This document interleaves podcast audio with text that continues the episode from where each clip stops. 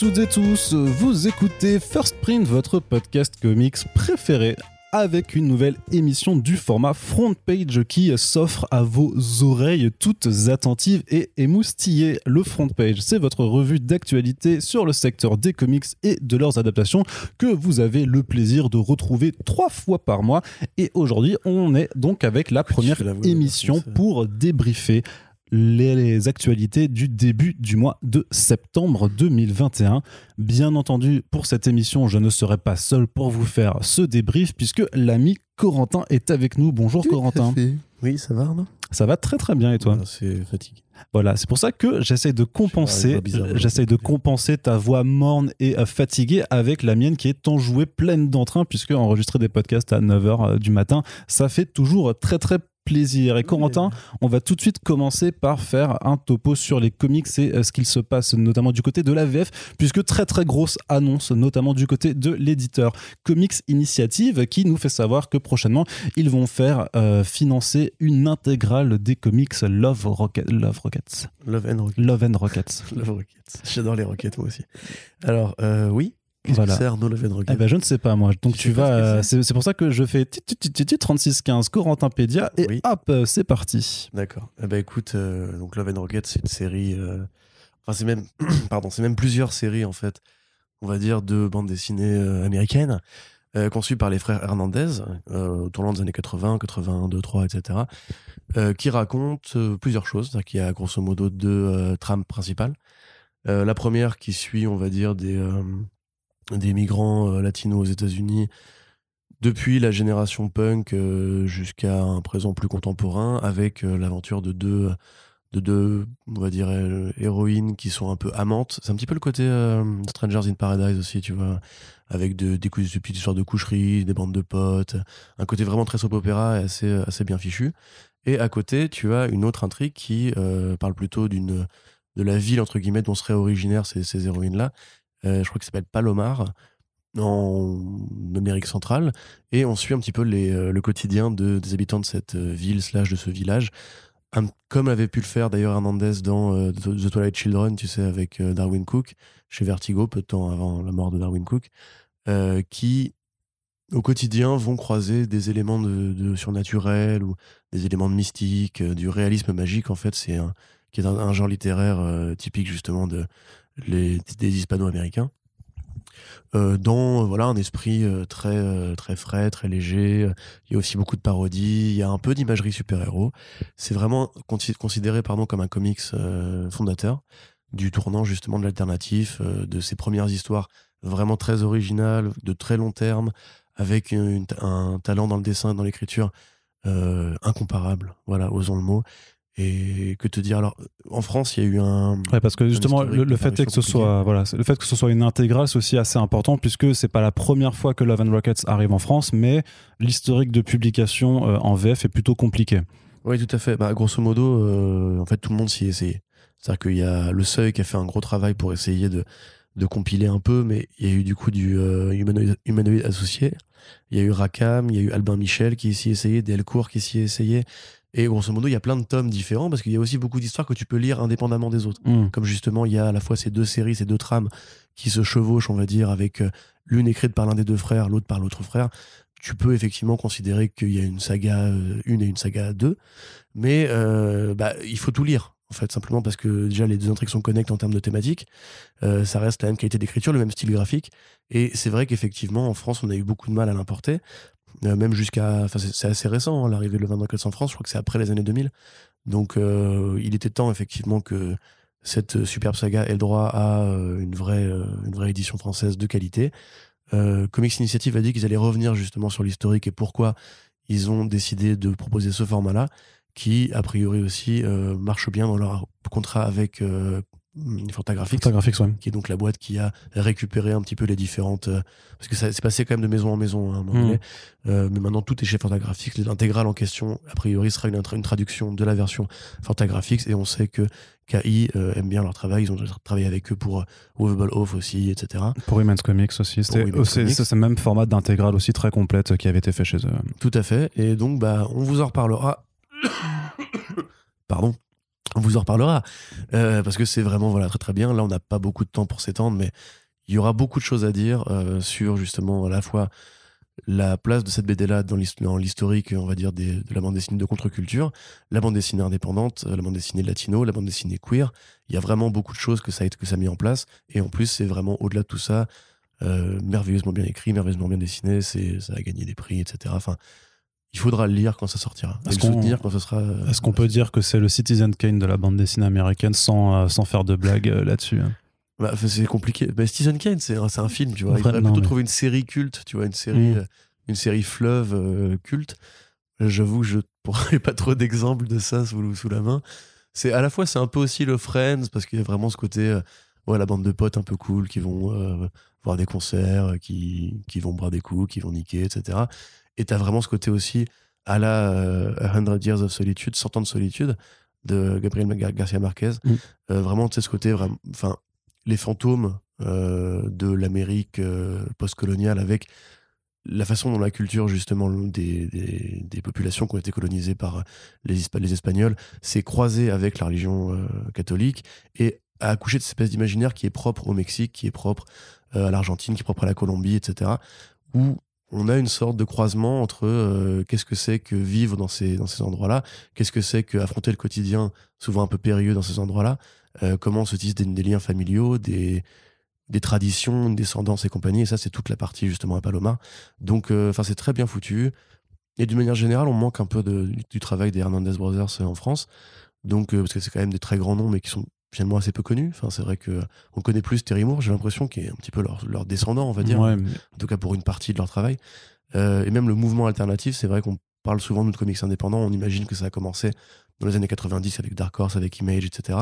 Mais en vérité, c'est plus vieux que ça, évidemment. Et c'était pas du Crumb, tu vois, parce qu'on on considérait grosso modo qu'il y a une sorte de grand bond qui a été fait entre Crumb, Zap Comics et euh, Todd McFarlane, grosso modo. Mais ce, ce, ce pivot-là, est vraiment très important.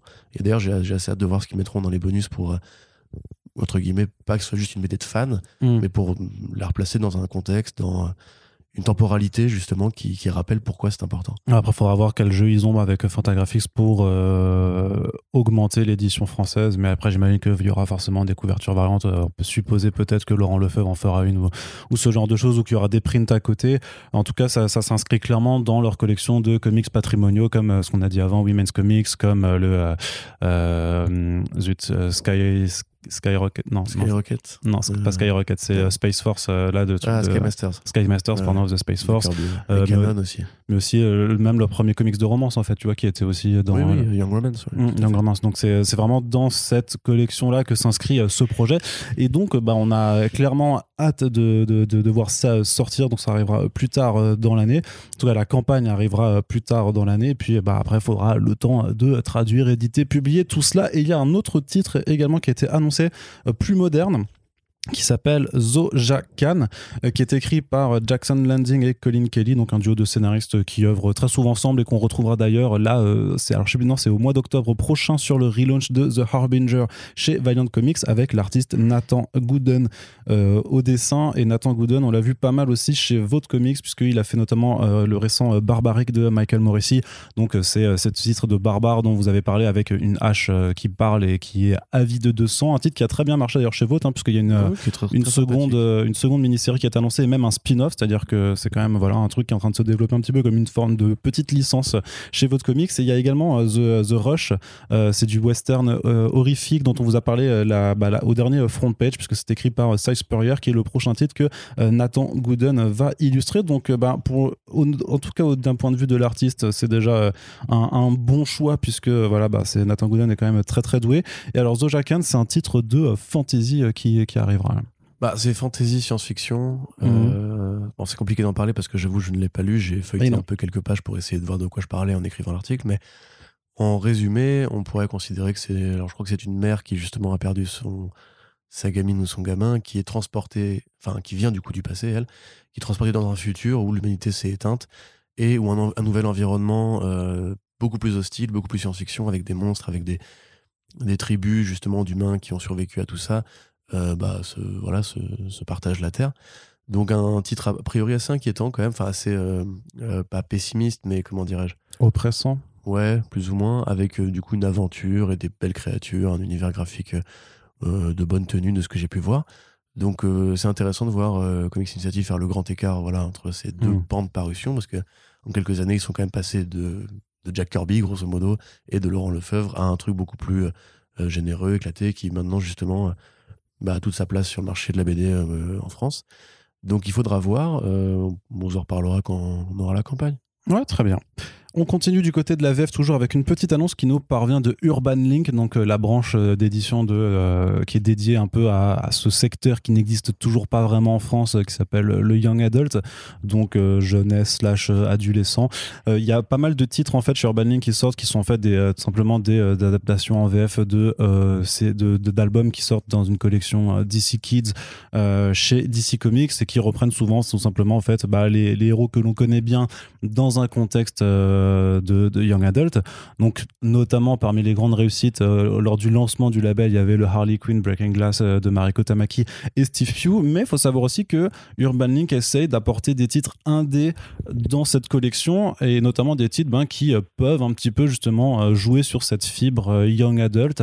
on avait notamment parlé du Middle West de Scotty Young, Scotty Young pardon, et Jorge Corona qui est, qui est super en fait, tout simplement.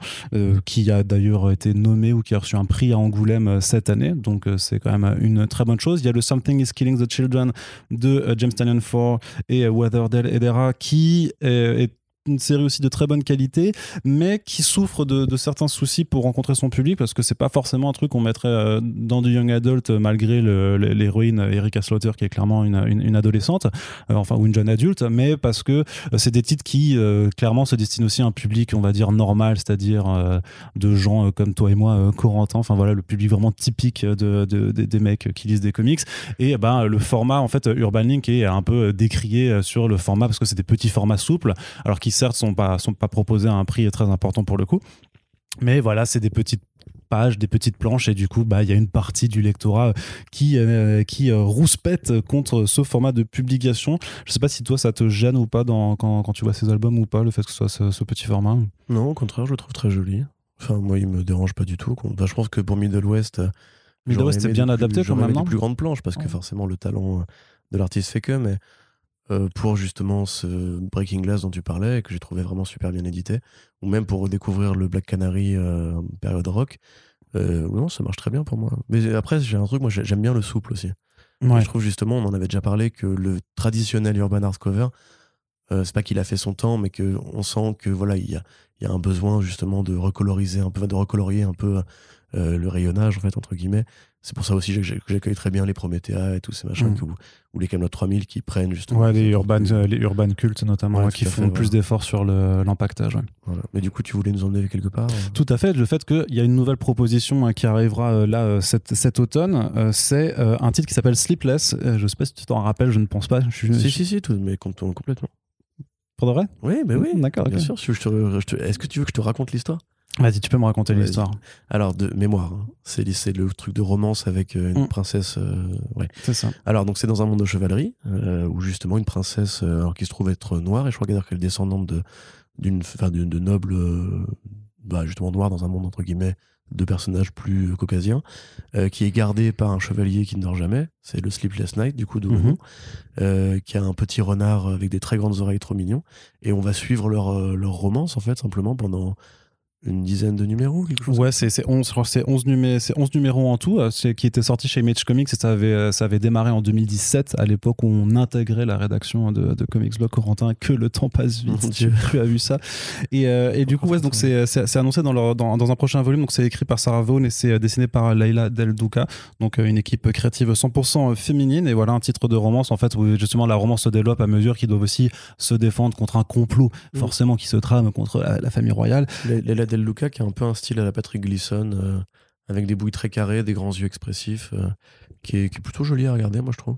Bah, J'aime bien son. son Bah, en tout cas, sur, sur Sleepless, c'était quand même plutôt agréable à regarder comparé à d'autres travaux plus récents qu'elle avait pu faire. Notamment, tu sais, c'était elle qui faisait les, euh, sur le Future State euh, avec Superman et Wonder Woman, là, qui était vraiment pas ouf par contre. Ah, sur ah le travail, merde. ouais, tu vois. Ah oui, non, ça c'était affreux. Ouais, ça, c'était pas. c'est pas juste pas ouf, c'était affreux à regarder. Ouais, donc bah j'imagine qu'elle avait plus le temps euh, sur euh, sur Sleepless que, que sur le Future State qui, était peut-être un peu bricolé plus, ça. plus rapidement. En tout cas, ce qui est plutôt intéressant quand même, c'est que l'édition est complète, c'est-à-dire qu'en en VO chez Image Comics, c'est 2 TPB justement pour avoir les 11 numéros. Là, c'est une édition bah, qui est intégrale, donc c'est quand même euh, 300 300 pages euh, pour 14,50€. On va dire que le rapport euh, quantité-prix euh, se, se vaut plus, se vaut plutôt intéressant. Puis euh, de ouais, de mémoire, j'avais pas lu euh, complètement, mais j'avais lu les premiers numéros à l'époque et c'était quand même plutôt euh, plutôt sympathique. Donc, euh, quand même toujours intéressant de voir aussi euh, dans quelle direction va un peu piocher. Euh, donc Sarah Champy qui est éditrice euh, chez, euh, chez Urban Link euh, pour aller euh, diversifier un petit peu euh, l'offre euh, et euh, justement sortir des titres qui n'ont pas forcément été estampillés young adult à l'époque puisque de toute façon même, même en 2017 c'est pas encore quelque chose qui se marketait beaucoup au sein des éditeurs de comics euh, euh, enfin je veux dire les éditeurs de comics vraiment pour les comic shops tu vois parce que bien, bien entendu le young adult euh, existe depuis avant et euh, les, euh, les Random House euh, enfin Penguin Random House, euh, Scholastic et tout ça faisait déjà ce, ce genre de, de production. Renate Algameyer, elle existait déjà à cette époque-là, quoi. Mais euh, Image Comics n'avait pas encore forcément euh, ciblé ce genre de choses. Il n'y avait pas encore de Skybound Rocket qui existait non plus. Donc c'est plutôt intéressant de voir comment. Comet. Hmm Comet. Oui, Comet. Je sais pas, j'ai un truc avec les Rockets Quelle aujourd'hui. Rocket aujourd'hui C'est Ouais. Love and Rockets Je pense que c'est- ouais, c'est ça, c'est pour ça. Tu veux qu'on parle de Rocket Et après, on va parler des Gardiens de la Galaxie, donc Rocket Raccoon, tout, est lié. Effectivement, je pense que je fais une obsession pour ce podcast et je m'en excuse si ma langue fourche. Mais en tout cas, voilà, on voulait juste vous avertir que ça sort en octobre euh, prochain chez Urban Link. Et ben, euh, nous, on est curieux, donc on ira forcément y jeter un œil pour vous en reparler dans une future émission en Back Issues. On continue du côté de la VF aussi avec une grosse annonce qui nous parvient de Huggin et Money qui euh, nous dit que l'intégrale des comics Matrix va arriver pour profiter un petit peu de, de la hype euh, bien vénère qu'il y a depuis que euh, hier, à l'heure où on enregistre le podcast, le premier trailer de The Matrix Resurrections est sorti. Ouais, et, je- on se refuse de le regarder euh, par ici. C'est ça, ouais. Donc pour vous résumer, alors ça, ça, ça peut être très court ou très long. Donc les sœurs Wachowski, qui ont toujours été des fans de comics, qui ont cité, alors qui n'ont pas cité Les Invisibles pour ce qu'elles ont pris dans Matrix, mais qui avaient cité Crisis, je crois, ou un truc comme ça pour Matrix 2 ou 3, euh, ont toujours été donc des fans de bande dessinée. Elles ont également cité Ghost in the Shell euh, très explicitement.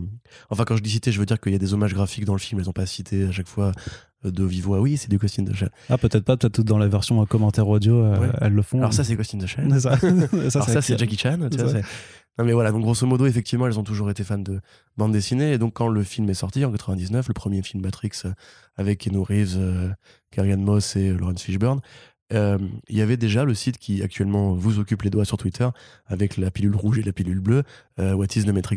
Et à l'époque, il y avait donc des webcomics qui étaient proposés gratuitement avec des équipes créatives euh, bah, de bonne qualité quand même, parce qu'on avait, euh, pour le premier numéro, on avait quand même du Gaiman, enfin Gaiman, pardon, et Bill Sienkiewicz. Plus tard, on aura aussi du Team Sale. On aura du Geoff Darrow, évidemment, parce que Geoff Darrow, auteur de comics, qui a travaillé en France, qui a fait le Shaolin Cowboy, etc., était aussi le concept artiste de Wachowski sur la partie euh, contemporaine de la matrice, c'est-à-dire tous les vaisseaux, tout, enfin, le Nebuchadnezzar, pardon, les chaises où on se plug un truc dans la nuque, c'est lui, etc. Donc, euh, évidemment, il a, il a écrit dessiné pour, euh, pour les, les Wachowski, sur les, bandes dessinées Matrix. Et il y a comme ça beaucoup de grands contributeurs qui ont, euh, qui ont participé. Vous pouvez, vous pouvez retrouver la liste sur Goodreads, je crois, puisqu'il y avait déjà une édition un anniversaire qui était sortie euh, il y a deux ans pour fêter justement les 20 ans du film Matrix. Et euh, il y a eu plusieurs séries par la suite, entre 99 et 2003, donc entre le premier et le troisième film, avec euh, tout un tas de contributeurs intéressants. Je crois qu'il y a eu du Steve Scross, parce que Scross était justement le, entre guillemets, le, frère caché de Geoff Darrow sur les concept art euh, de la matrice. Donc, en grosso modo, t'es très. enfin, alors, j'allais dire très bonne BD. Moi, c'est très vieux, hein, comme les, comme, parce que ça n'a pas beaucoup été réédité. Je les ai lus, il y a assez longtemps quand je découvrais l'existence des PDF magiques et gratos. Mais en l'occurrence, les BD étaient faites pour être gratuites à la base, donc c'est pas gravissime. Et puis pirater un, une BD Matrix, c'est un peu rendre hommage à l'œuvre originale. Donc, euh, je vous avoue de tête, je ne saurais pas vous dire si c'est bien ou pas bien. Ce qui est sûr, c'est qu'il y a de la qualité au niveau des, euh, créatifs qui sont convoqués. Et que, effectivement, c'est une partie qu'on connaît beaucoup moins, euh, la partie bande dessinée de Matrix, puisque c'était assez évident pour les Wachowski, pour les pardon, de faire comme ça, comme elles ont fait pour Animatrix, c'est-à-dire d'étendre l'univers avec des histoires courtes qui ne sont pas connectées directement à, à l'aventure de Morpheus, Neo, Trinity, euh, etc. Et le, le- le fameux agent Smith. Euh, mais tel quel, effectivement, c'est dispensable, c'est du bonus, c'est juste une façon pour elle d'exprimer leur amour de la BD. Euh, et donc, on a un peu rangé ça dans un coffre à souvenirs. En fait, il y a que les gros fans de Matrix qui savent, que, qui savent que ça existe. Donc, c'est cool de voir que ça revient, euh, particulièrement en français.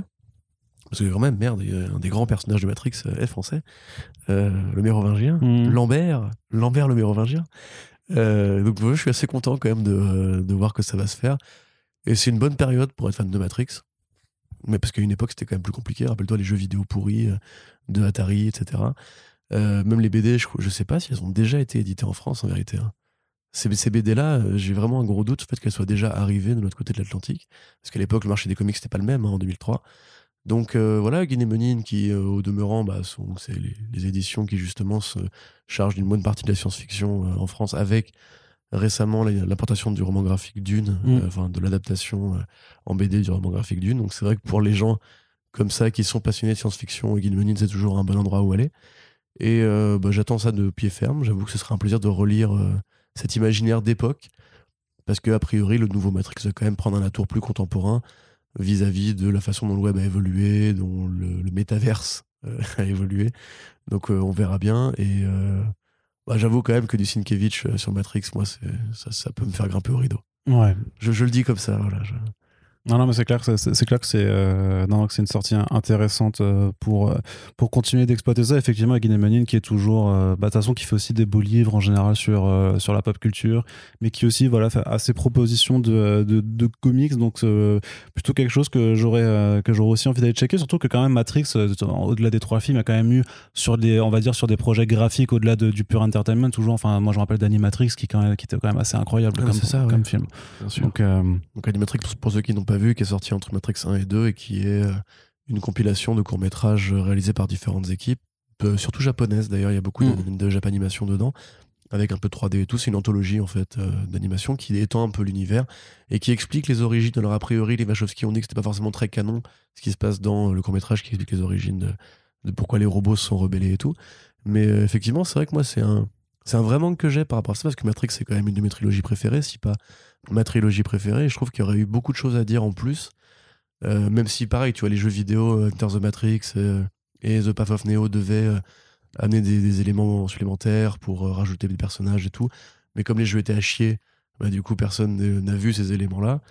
Donc, euh, limite, j'aurais envie de voir si. les- Bon, après, maintenant, l'esprit de franchise, c'est très différent, mais si les Wachowski ont envie de, de poursuivre l'histoire euh, ou d'ajouter des éléments en plus avec des nouveaux comics, parce que toute cette génération qui a été élevée par, par Matrix euh, dans les années 80-90, bah, maintenant elle est devenue euh, artiste, scénariste. euh, Peut-être qu'il y a des choses à faire. très clairement. Donc, on a noté quand même que les Wachowski ont leur propre maison d'édition aux États-Unis, qui est un tout petit truc qui s'appelle Burlyman Entertainment, et que c'est là en fait qu'ont été édités les comics du Shaolin Cowboy euh, de Geoff Darrow. Ok, très bien. Merci Corentin. On continue du côté de la VF toujours avec quelques annonces qui nous parviennent du côté de Panini qui commence à dévoiler un peu son programme de la fin d'année. Euh, deux titres plutôt importants, je pense, enfin qui ont été en tout cas importants euh, pour Marvel euh, du côté de la VO et qui auront sûrement un, certain succès en France. En tout cas, je, suppose. Il y a quand même le The Marvels de Kurt Busiek et euh, Yildiz Sinar qui arrive en décembre, qui est vraiment un nouveau projet dans cette grande vague de euh, projets installés euh, par Marvel et Kurt Busiek pour fêter les 25 ans de, euh, du, du Marvels qu'il a- qu'il avait fait avec Alex Ross. Euh, voilà, il y, a, il y a déjà bien bien longtemps de ça. Donc on avait eu un épilogue notamment qui avait été, qui avait été euh, produit et qui avait ensuite été rajouté à une édition euh, intégrale de Marvels. On a eu les Marvel Snapshots qui sont une série de one-shots qui reprennent un petit peu aussi ce concept d'essayer de, de, de regarder certaines des figures super-héroïques de cet univers par le prisme du regard plus humain. Mais par contre, The Marvel, c'est encore un petit peu différent, puisque là, le but, c'est vraiment de se concentrer sur les super-héros et sur tous euh, les super-héros à toutes les époques. C'est vraiment une sorte de portrait de grosse vue d'ensemble euh, de euh, l'univers Marvel, de ces, de personnages et, et de, ce qui, de, de leur importance, en fait, dans, dans, dans l'historique. Oui, tout à... Pardon, oui, tout à fait. Euh, bah, ça, ça connecte avec un, une envie plus générale en fait de ma part de Marvel de remettre en avant les noms de. Bon, Alex Ross a jamais pas été en avant, mais le, le créatif Alex Ross et pas le cover artiste Alex Ross, on va dire. Et euh, donc oui, il y avait eu l'anthologie justement Marvel de- euh, conduite par Alex Ross, Aussi, ouais. euh, qui pour le coup misait plus sur la, la variété graphique avec plein d'artistes super talentueux qui étaient mobilisés. Il y a eu les Marvel Snapshots comme tu disais et effectivement, ce projet qui, grosso modo, prend le parti de faire une très, très, très, très, très grande toile de fond qui part des années 40 euh, jusqu'au présent, en développant une sorte d'arc scénaristique qui fait un peu entrecouper euh, plein de points de vue, des vengeurs, des, justiciers masqués euh, classiques, de la ligne urbaine et compagnie. on va pas trop dire comment, etc. Mais moi, il faut quand même dire que je suis pas très fan du trait de Yildir Isina. Et à mon avis, il y avait mieux à faire justement pour rendre hommage, à, comme ils ont pu le faire dans les snapshots, justement avec des artistes qui évoque aussi ces époques que Boucher convoque à chaque fois, puisque quand Boucher part dans le passé, en général, on prend un artiste qui ressemble au trait euh, qu'il avait à l'époque. Là, en l'occurrence, c'est peut-être le pan le plus mainstream, on va dire, de cette espèce de volonté de remettre Marvels en avant. Euh, ce qui veut pas dire que c'est pas bien, hein, Kurt Boucher que c'est fait pas de trucs pas bien. Euh, et c'est intéressant effectivement de voir que Panini même quelque part insiste avec ça, alors qu'on sait que la réédition de Marvels n'a pas été un succès Tony Truant, alors que c'est quand même une des meilleures bandes dessinées de l'histoire de la Maison des Idées. Donc, euh, d'une manière, manière, générale, intéressez-vous à ce que fait Kurt Busiek. On en a beaucoup parlé quand John Paul Leon est mort pour, euh, euh aide-moi, Batman. Batman, euh, créature de la nuit. Voilà, merci. mais c'est généralement un, un, auteur qui, de toute façon, il faut toujours surveiller ce qu'il fait. Et avec le temps, il a pris cette espèce de de nostalgie lui-même pour euh, l'époque où, entre guillemets, il était plus impliqué dans l'industrie. Ce qui fait que maintenant, il écrit avec plus de sincérité sur des aventures, entre guillemets, classiques, alors qu'avant, justement, c'était quand même vraiment un, commentateur plus de l'historique de la BD, du format de la BD, de la métatextualité, etc. Que là, effectivement, The Marvel, je pense que ça peut se lire, euh, même si vous n'êtes pas fan de Marvel ou si vous n'êtes pas fan des snapshots, euh, vous pouvez vous laisser tenter, ça peut, ça peut vous régaler. Ouais. Très bien, Très, très, très, très, bien, Corentin. Qu'est-ce qui se passe? Non, non, j'essaie juste de vérifier par rapport parce que tu dis que ça n'a pas marché forcément la réédition de Marvel. Euh, je sais pas d'où, pourquoi tu dis ça, mais euh, et de sur quel chiffre tu te bases, mais, euh, je voulais juste vérifier par rapport à des données que, je, les chiffres que, je, que je peux récupérer. Mais j'avais dit quoi? Mais là, c'est enregistré ce qu'on dit là ah Là, bien sûr, ouais, c'est enregistré. d'accord. On, est en, on, est en plein conflit. On est en plein. Tu m'avais dit qu'il y avait genre un truc comme Milex qui avait été écoulé. Ah oui, effectivement, dans ce cas, c'est. C'était à l'époque. Hein, c'était avant la fermeture de notre ancien, notre ancien employeur. Euh, après, peut-être que c'était des, conneries que tu me racontais pour te faire mousser en mode genre moi j'ai les chiffres et pas toi, tu vois. Non, non, mais ça dépend. Mais après, c'est vrai que sur, euh, non, sur la base, de, sur, sur la base que j'ai, effectivement, là j'ai un total pour l'instant de 1500. Donc, effectivement, c'est pas énorme non plus par rapport à, l'immense chef-d'œuvre que c'est. Mais après, c'est. Euh, c'est Distat, c'est un truc qui est pas non plus complètement accurate par rapport à ce que GF peut produire. Donc, à voir, à voir. Mais en tout cas, voilà, c'est quand même un, titre intéressant à suivre. Autre titre, peut-être que toi, tu, qui te plaira un petit peu moins, c'est Spider-Man, Spider's Shadow de Chip Zdarsky. Bah si, j'aime bien. Et Pasquale, et Pasquale Ferré. Comment ça, moque pas Mais non. Toi, pas. Mais non. Tu m'as dit que c'était de la merde. J'ai jamais dit ça. Tu m'avais dit c'est la pire chiasse. Ah non, j'ai jamais dit ça. J'ai pris le bouquin pour le brûler. c'est vrai, j'en ai fait une vidéo. Et j'en ai, ai fait une vidéo YouTube euh, machin, sur arnosgate. Non, moi je trouve ça cool. Euh, euh Spider Shadow, tu veux. Bah alors du coup c'est le fait que vu que What If, euh, le concept des What If est remis en avant avec la série d'animation et tout ça, Marvel s'est décidé de refaire aussi une ligne de comics What If, qui ne s'appelle pas What If, mais et aussi qui vont changer par rapport au postulat de base, c'est-à-dire que l'histoire ne sera pas racontée en un seul numéro, mais à chaque fois sur des mini-séries. Et donc Spider-Man Spider Shadow, c'est le premier titre qui fait partie de cette nouvelle euh, collection euh, What If, qui est écrit par Chip Zdarsky, qui notamment s'est beaucoup illustré sur Spider-Man parce qu'il a fait Spider-Man l'histoire d'une vie l'année dernière, enfin qui est sorti l'année dernière en, France, qui ça par contre a été un des plus gros succès de Panini de, de l'année dernière. Spectaculaire Spider-Man. Il avait fait spectaculaire Spider-Man avant, mais du coup, voilà, l'historique de, euh, de Peter Parker, Zdarsky le maîtrise, on va dire, quand même pas mal. Et donc là, ce qu'il va faire, c'est la question de, à l'époque, justement, post-Secret Wars, quand Peter Parker découvre le fameux costume noir et qu'il apprend que c'est en fait un organisme vivant, un symbiote. Dans le canon, il décide de s'en débarrasser et tout le monde sait qu'ensuite, le symbiote va aller voir un certain Eddie Brock et que ça va faire Venom. Et euh, Spider Shadow dit, et si, en fait, Peter Parker s'était dit, bah non, bah du coup, c'est un être vivant et donc s'il a envie d'être avec moi, c'est son droit également en tant qu'être vivant, donc je vais garder le costume noir. Que se serait-il passé? Forcément, ben, euh, des choses pas très très cool puisque ben, le, euh, le symbiote a, des, euh, a une propension à la violence beaucoup plus appuyée par rapport au code moral de Peter Parker. Et donc de toute façon dès le premier numéro donc illustré par Pasquale Ferry on voit que le destin de Spider-Man commence à virer vers le brosson complètement mmh. Corentin. Donc toi tu... point qu'il a une barbe Tellement il est bresson. C'est ça. Tu vois, ça c'est, ça, c'est malsain. Parce que c'est un peu l'apanage des gens qui sont vraiment dans, dans, dans, dans mais le. Mais, mais, pourquoi t'aimes pas en fait? Mais j'ai jamais dit que j'aimais pas. Par contre, faut, faut que t'arrêtes. Avec... Non, j'ai jamais dit ça. Vraiment dit, je vais, je vais cramer tous les bouquins. Je vais à la Fnac pour pour aller déchirer tu les sais pages. que je peux couper tout ce genre de passage quand tu essayes de me faire un procès, mais non, pas du tout. Moi, toi, tu dis bien que je dis que tel film c'est Citizen Kane de machin. Oui, mais ça c'est amélioratif, donc ça va. Ah oui, d'accord. Bah, du coup, pourquoi t'adores Arnaud Non, alors j'ai- un peu du mal moi avec le dessin de Ferry, franchement, que je trouve pas non plus. Ah ouais, putain, ah, j'adore moi. ah ouais? Bah ouais. Bah vas-y, bah alors vas-y, fais-toi plaisir. Bah justement, je trouve que c'est un peu l'intérêt parce que. Bon, au demeurant, c'est intéressant comme histoire. C'est-à-dire qu'effectivement. Mais ça a déjà été que- fait, le truc c'est si euh, Spider-Man avait gardé le costume Oui, complètement. hein. Et puis même, c'est même d'actualité chez Marvel puisqu'il y a Symbiote Spider-Man. Ouais, c'est ça. qui est une série qui au départ devait être une mini, qui maintenant en fait est presque plus présente que, que beaucoup d'autres euh, séries parallèles sur le tisseur. Mais euh, pour résumer, effectivement, moi j'aime bien parce que je trouve ça graphiquement intéressant. J'aime bien les couleurs, notamment, qui sont, qui sont pour moi assez jolies, assez chaudes, euh, qui font très comics. Euh, dit comment dirais-je période Marvel Now tu vois donc euh, Hmm. avec des rendus assez pop assez flashy j'aime bien comment Ferry manipule justement le côté euh, huileux euh, du, costume, du costume symbiotique avec des belles trames et tout donc c'est plus moi ça qui m'a intéressé au départ. Après le scénario, oui, il est très conventionnel. C'est-à-dire grosso modo que Zdarsky va pas faire un truc très stéréotypé où Peter est juste un monstre et, Et tu tout voilà. le monde, ouais, c'est ça. Voilà, c'est c'est plus comment est-ce qu'il arrive à vivre avec le choix de justement porter le symbiote, comment ça va aff- affecter ses relations et et bon après la fin je pense euh, très conventionnelle et là c'est effectivement on peut on peut trouver que c'est un coup d'épée dans l'eau mais un peu comme un épisode de What If, j'ai envie de dire, c'est-à-dire que c'est justement ça, pas la fin non va- plus, hein, du coup. non, non, mais ça va tellement vite, entre guillemets, que t'as pas le temps de raconter tout un univers et toute une vie euh, avec juste 30 minutes. Bah là, c'est pareil. En fait, même 5 numéros ne suffisent pas à, à pousser plus loin cette réflexion qui devrait, en fait, avoir une série régulière pour qu'on étudie euh, comment, justement, au quotidien, ça va le transformer et qu'on puisse faire des comparatifs avec les séries régulières sur, euh, sur Spider-Man. Ah, Sachant qu'en plus, c'était un projet qui était à la base prévu en 4 et qui a justement été rallongé d'un Ouais. numéro avec le succès quand le, bah, quand le premier numéro est sorti, que ça a été quand même un énorme succès euh, di- direct euh, en VO. En fait, ils ont décidé de, pro, de faire des petites prolongations et de, de rallonger ça sur un numéro supplémentaire. Mais il va pas y avoir une suite, d'ailleurs? Hmm, non, pas que Non je sache. Ça Ou un autre euh, truc comme Bah, ça il y aura d'autres, il y aura d'autres comics du même genre euh, en, en mode what if, mais c'est pour l'instant ils n'ont pas encore dit euh, lesquels, lesquels ce serait. Ok.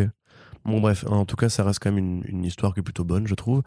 Euh, même si, voilà, il y a quand même une, une fin d'escroc, on va dire. Mais moi, grosso modo, je, suis, assez content parce que je trouve qu'effectivement, même si ça ne s'applique qu'à Spider-Man, c'est ça qui est un peu dommage. euh, le concept du what if en général, c'est toujours une bonne idée. C'est-à-dire que c'est l'occasion justement de poser une question à un personnage en, en le soulevant de son socle habituel pour euh, le mettre dans un truc différent et voir si ça marche comme ça ou différemment selon le, bah, est-ce qu'il est gentil, méchant, par exemple, tu vois, tout simplement? Est-ce que Peter Parker peut être gentil, même s'il a le symbiote? C'est une question qui est intéressante. Euh, J'aimerais bien, justement, que cette fameuse ligne de What If, qui pour l'instant peine un peu à se concrétiser au-delà de ce titre-là, euh, Bah, accueille d'autres doucement. projets à terme, tu vois? Le premier, le- justement, le, le- là, ça c'est euh, Spider Shadow, ça s'est fini en août, donc euh, tranquille, tu vois, faut prendre son Enfin, temps. c'est. Marvel, hein, tu sais, ils ont pas l'habitude de.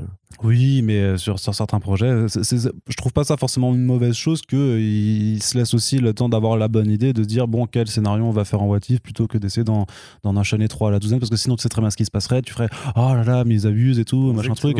Par exemple, Justement, comme. je suis frustré parce que je peux pas le dire là.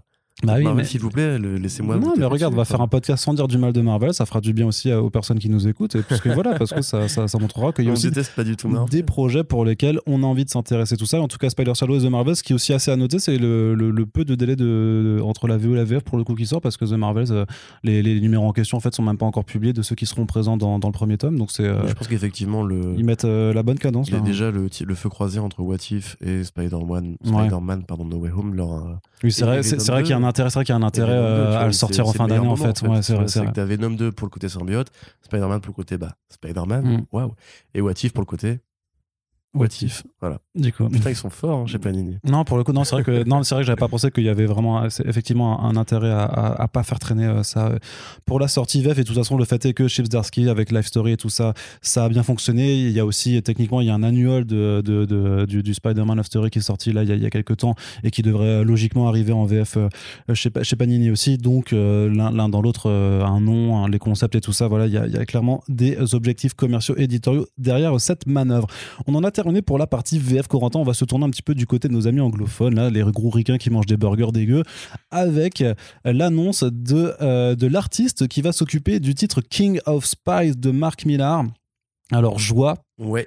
joie puisque c'est l'excellent Matteo Scarrera qui va s'occuper de euh, dessiner ce titre-là qui euh, donc fait partie des titres euh, Miller World euh, avec une certaine spécificité c'est que cette fois-ci ils ont complètement assumé le fait d'avoir complètement d'abord écrit en fait un projet de, de film ou de série télé et de le De série décliner télé, de série, mini-série. de série- pardon de série télé et de le décliner ensuite en comics à, à l'inverse des autres projets Miller World qui ont été annoncés toujours d'abord comme des comics avant que peut-être ou pas se mettent en place des adaptations. On se rappelle notamment de, bah, Magic Order de, de Mark Millar et Olivier Coipel pour premier volume et puis euh, Stuart Immonen pour le, pour le second, euh, dont le tournage a été repoussé euh, puisque euh, c'était pas possible de faire euh, ça en 2020. euh, en, euh, je crois que c'était à Prague qui voulait tourner et que ça avait été euh, pas possible à cause de euh, la crise sanitaire. Donc là, par contre, King of Spice, donc on est avec un super espion qui euh, est diagnostiqué d'un cancer en phase terminale et qui euh, regarde un petit peu sa carrière, sa vie, se dit putain, il y a quand même encore beaucoup de gens à qui euh, finalement j'ai laissé la vie sauve.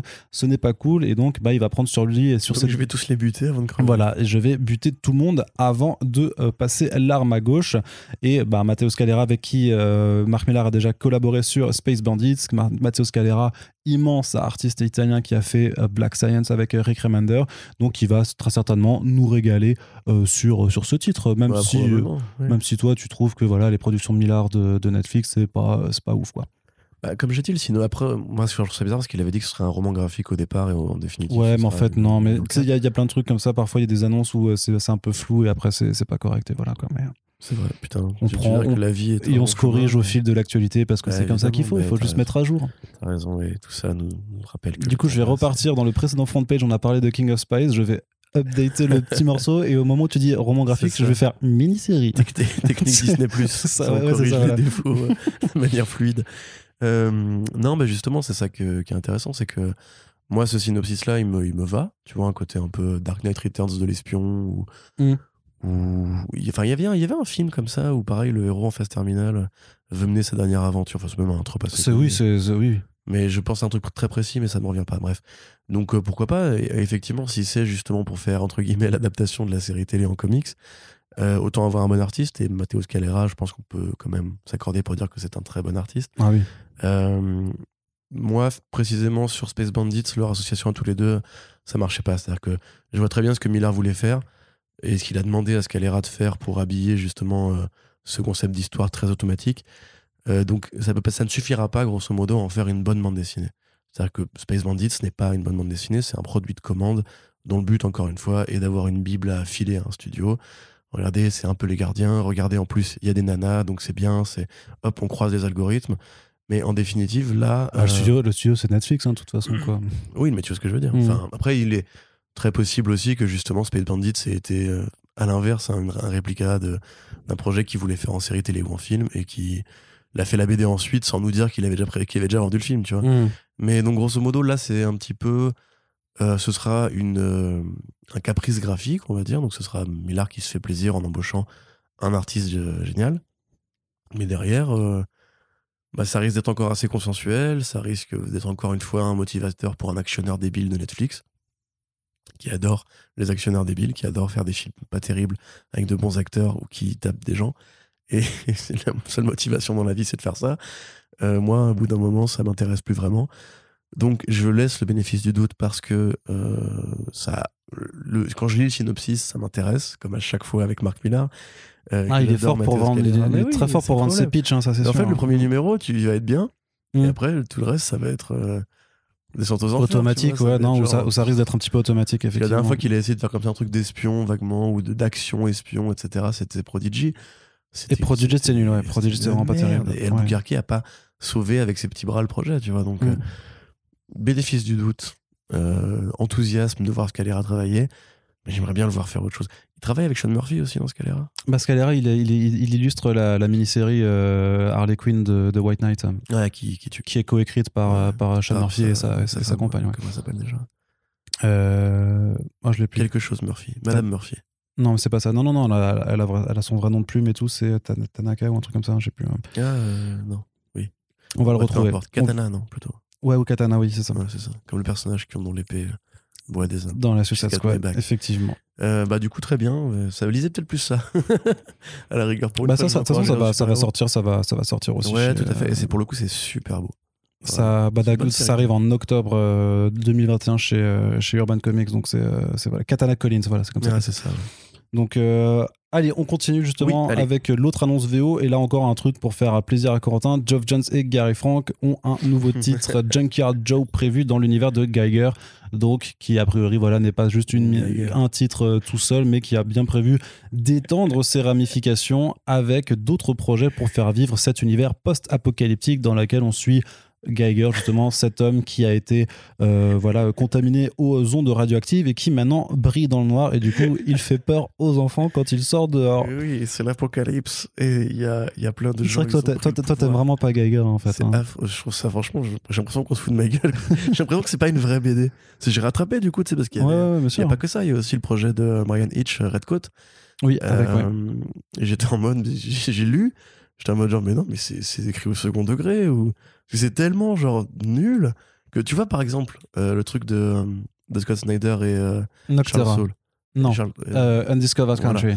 Là, je vois que c'est un peu écrit au second degré quand même parce que t'as vraiment des les, les étoiles de mer géantes. Ouais, ouais, ouais, ouais. toute cette, cette parodie de l'imagerie américaine, mais c'est le même pitch, tu vois. C'est les, les États-Unis après, la, après le désastre, après l'apocalypse, grosso modo, et des chefs de gang qui se réorganisent pour prendre de. Voilà, avec en plus une sorte de faux docteur Manhattan ou de docteur Phosphorus euh, qui. euh, Ouais, c'est ça. Voilà. C'est Euh, c'est vraiment Phosphorus le design Oui, quand non, même, hein, franchement. affreux. Euh, que là, pour le coup, en plus, il nous explique que tout ça s'inscrit dans une très grande trame avec une chronologie et plein de personnages qui se sont précédés avant. Et qu'est-ce que tu racontes? C'est comme si, genre, quand McFarlane il a fait Spawn, il t'avait dit, genre, mais attends, je veux aussi te faire un comics avec un robot tueur dans les années 50. Et t'aurais été en mode, genre, mais quel rapport? Enfin, il n'y a aucun putain de rapport. Donc, Junkyard Joe, effectivement, on l'avait vu euh, dans le backup du premier numéro en mode comic strip un peu candide des années 50 ou même 40 et en fait bah a priori donc c'était un soldat euh, un soldat robot en fait. La première aventure enfin le premier la première page dans ce backup était une histoire euh, voilà où mode il est à l'entraînement militaire. Et a priori il y a eu un vrai Junkyard Joe qui était plutôt une sorte de robot tueur assez inquiétant. Et c'est le nouveau projet de euh, Geoff Jones Gary Frank qui sortira donc l'année prochaine. Euh, voilà, enfin Geoff Jones, Gary Frank, moi aujourd'hui ça me fait plus beaucoup rêver. Même Gary Frank, je trouve qu'il est, il est en train de se bloquer dans un automatisme justement graphique. Ah, qui- t'es dur. Bah, quand même, oui, t'es un petit peu, un petit peu dur. hein. Mais non, mais, enfin, je veux dire, moi, je fais de l'effet, mais. Non, mais c'est si tu veux, c'est Geoff Jones, Gary Frank, c'est des gens à qui je demande beaucoup, tu vois, je demande beaucoup plus que ça surtout. C'est oui, si c'était justement une série de Scott Snyder, je dirais oui, bah c'est classique, tu vois, pour du Scott Snyder. Mais là justement, je ne veux pas que Geoff Jones ni Gary Frank fassent du Scott Snyder. euh, là, là c'est c'est un univers qui est pour le coup assez beauf. Euh, alors on peut lui trouver des qualités, il y a des qualités, mais c'est tellement interchangeable, c'est tellement du déjà vu. Tu vois, c'est quoi l'originalité concrète de Geiger? Bah euh, voilà, tu vois, si ça avait été Ron qui a fait la même histoire avec ce côté apocalypse, série B, euh, monde du futur avec un héros qui brille, ça aurait pu être hyper bien, mais là justement c'est fait à l'américaine, limite à l'américaine rétro, tu vois, on dirait un film des années 90. Et bah, Junkyard Bah, c'est un peu le revival qu'on vit en ce moment quand même, hein, pour beaucoup de projets Ouais, qui ouais, sont clairement sûr. Dans cet esprit des, des comics extreme euh, des années 90 et, euh, et c'est avec ça que ces personnes-là ont grandi aussi. Donc peut-être qu'ils ont envie de rendre hommage aussi aux BD qui ont façonné Alors, je leur. suis d'accord, euh, mais par exemple, Donny Cates fait la même chose euh, avec Crossover et il le fait beaucoup. Ouais, alors non, Crossover c'est encore particulier, mais attends, parce que t'as le pro, t'as son autre projet là pour euh, KLC Press du coup euh, qui s'appelle Van- Vanish. Vanish avec son Ouais. Vanish, moi j'ai peur que ce soit pas ouf, hein, vraiment vu. euh, T'as peur que les tâches ne s'évanouissent pas Ah, c'est ça, Putain, complètement. T'imagines si les tâches Non mais non non mais par contre sérieusement ce, ce dé- parce que c'est aussi dans ce délire là de Ki- Ki- Kids Love Chains machin tout, tout le délire de, Mais justement, sur Venom, il a un peu fait déjà son hommage à Spawn, c'était très bien. Non, mais tu peux faire des années 90 euh, si tu prends ce qui marchait à l'époque, le fun, euh, les le côté- chaînes les euh, chaînes, ouais, mm. le côté les gros les grosses patates à coups de bis- biscotto. euh, Alors pourquoi ça marche pas dans. Geiger Mais parce que je pense que Geoff Jones, il est, il est plus doué que ça, en fait. Il faut qu'il fasse du sériel, il faut qu'il fasse des équipes de super-héros sympas, euh, des personnages qui ont des trucs à dire. Lui, le Bresson, ça lui a jamais vraiment trop été à Geoff Ah Jones. mais redonnez-lui la GSA hein, ça on est d'accord Mais mais putain, bon, mais euh, voilà. Voilà, bordel, même, mais juste, mais non, mais crée une équipe de super-héros euh, à toi, en fait, et fais ce que tu voulais faire chez DC, chez DC et qu'on t'a empêché de faire, j'en sais rien, il y a sûrement des frustrations, comme tous les artistes. Euh, fais-nous une nouvelle Darkseid War. C'était bien Darkseid War, bordel. Mhm. Euh, fais-nous, voilà, la GSF, fais-nous une nouvelle Courtney Whitmore.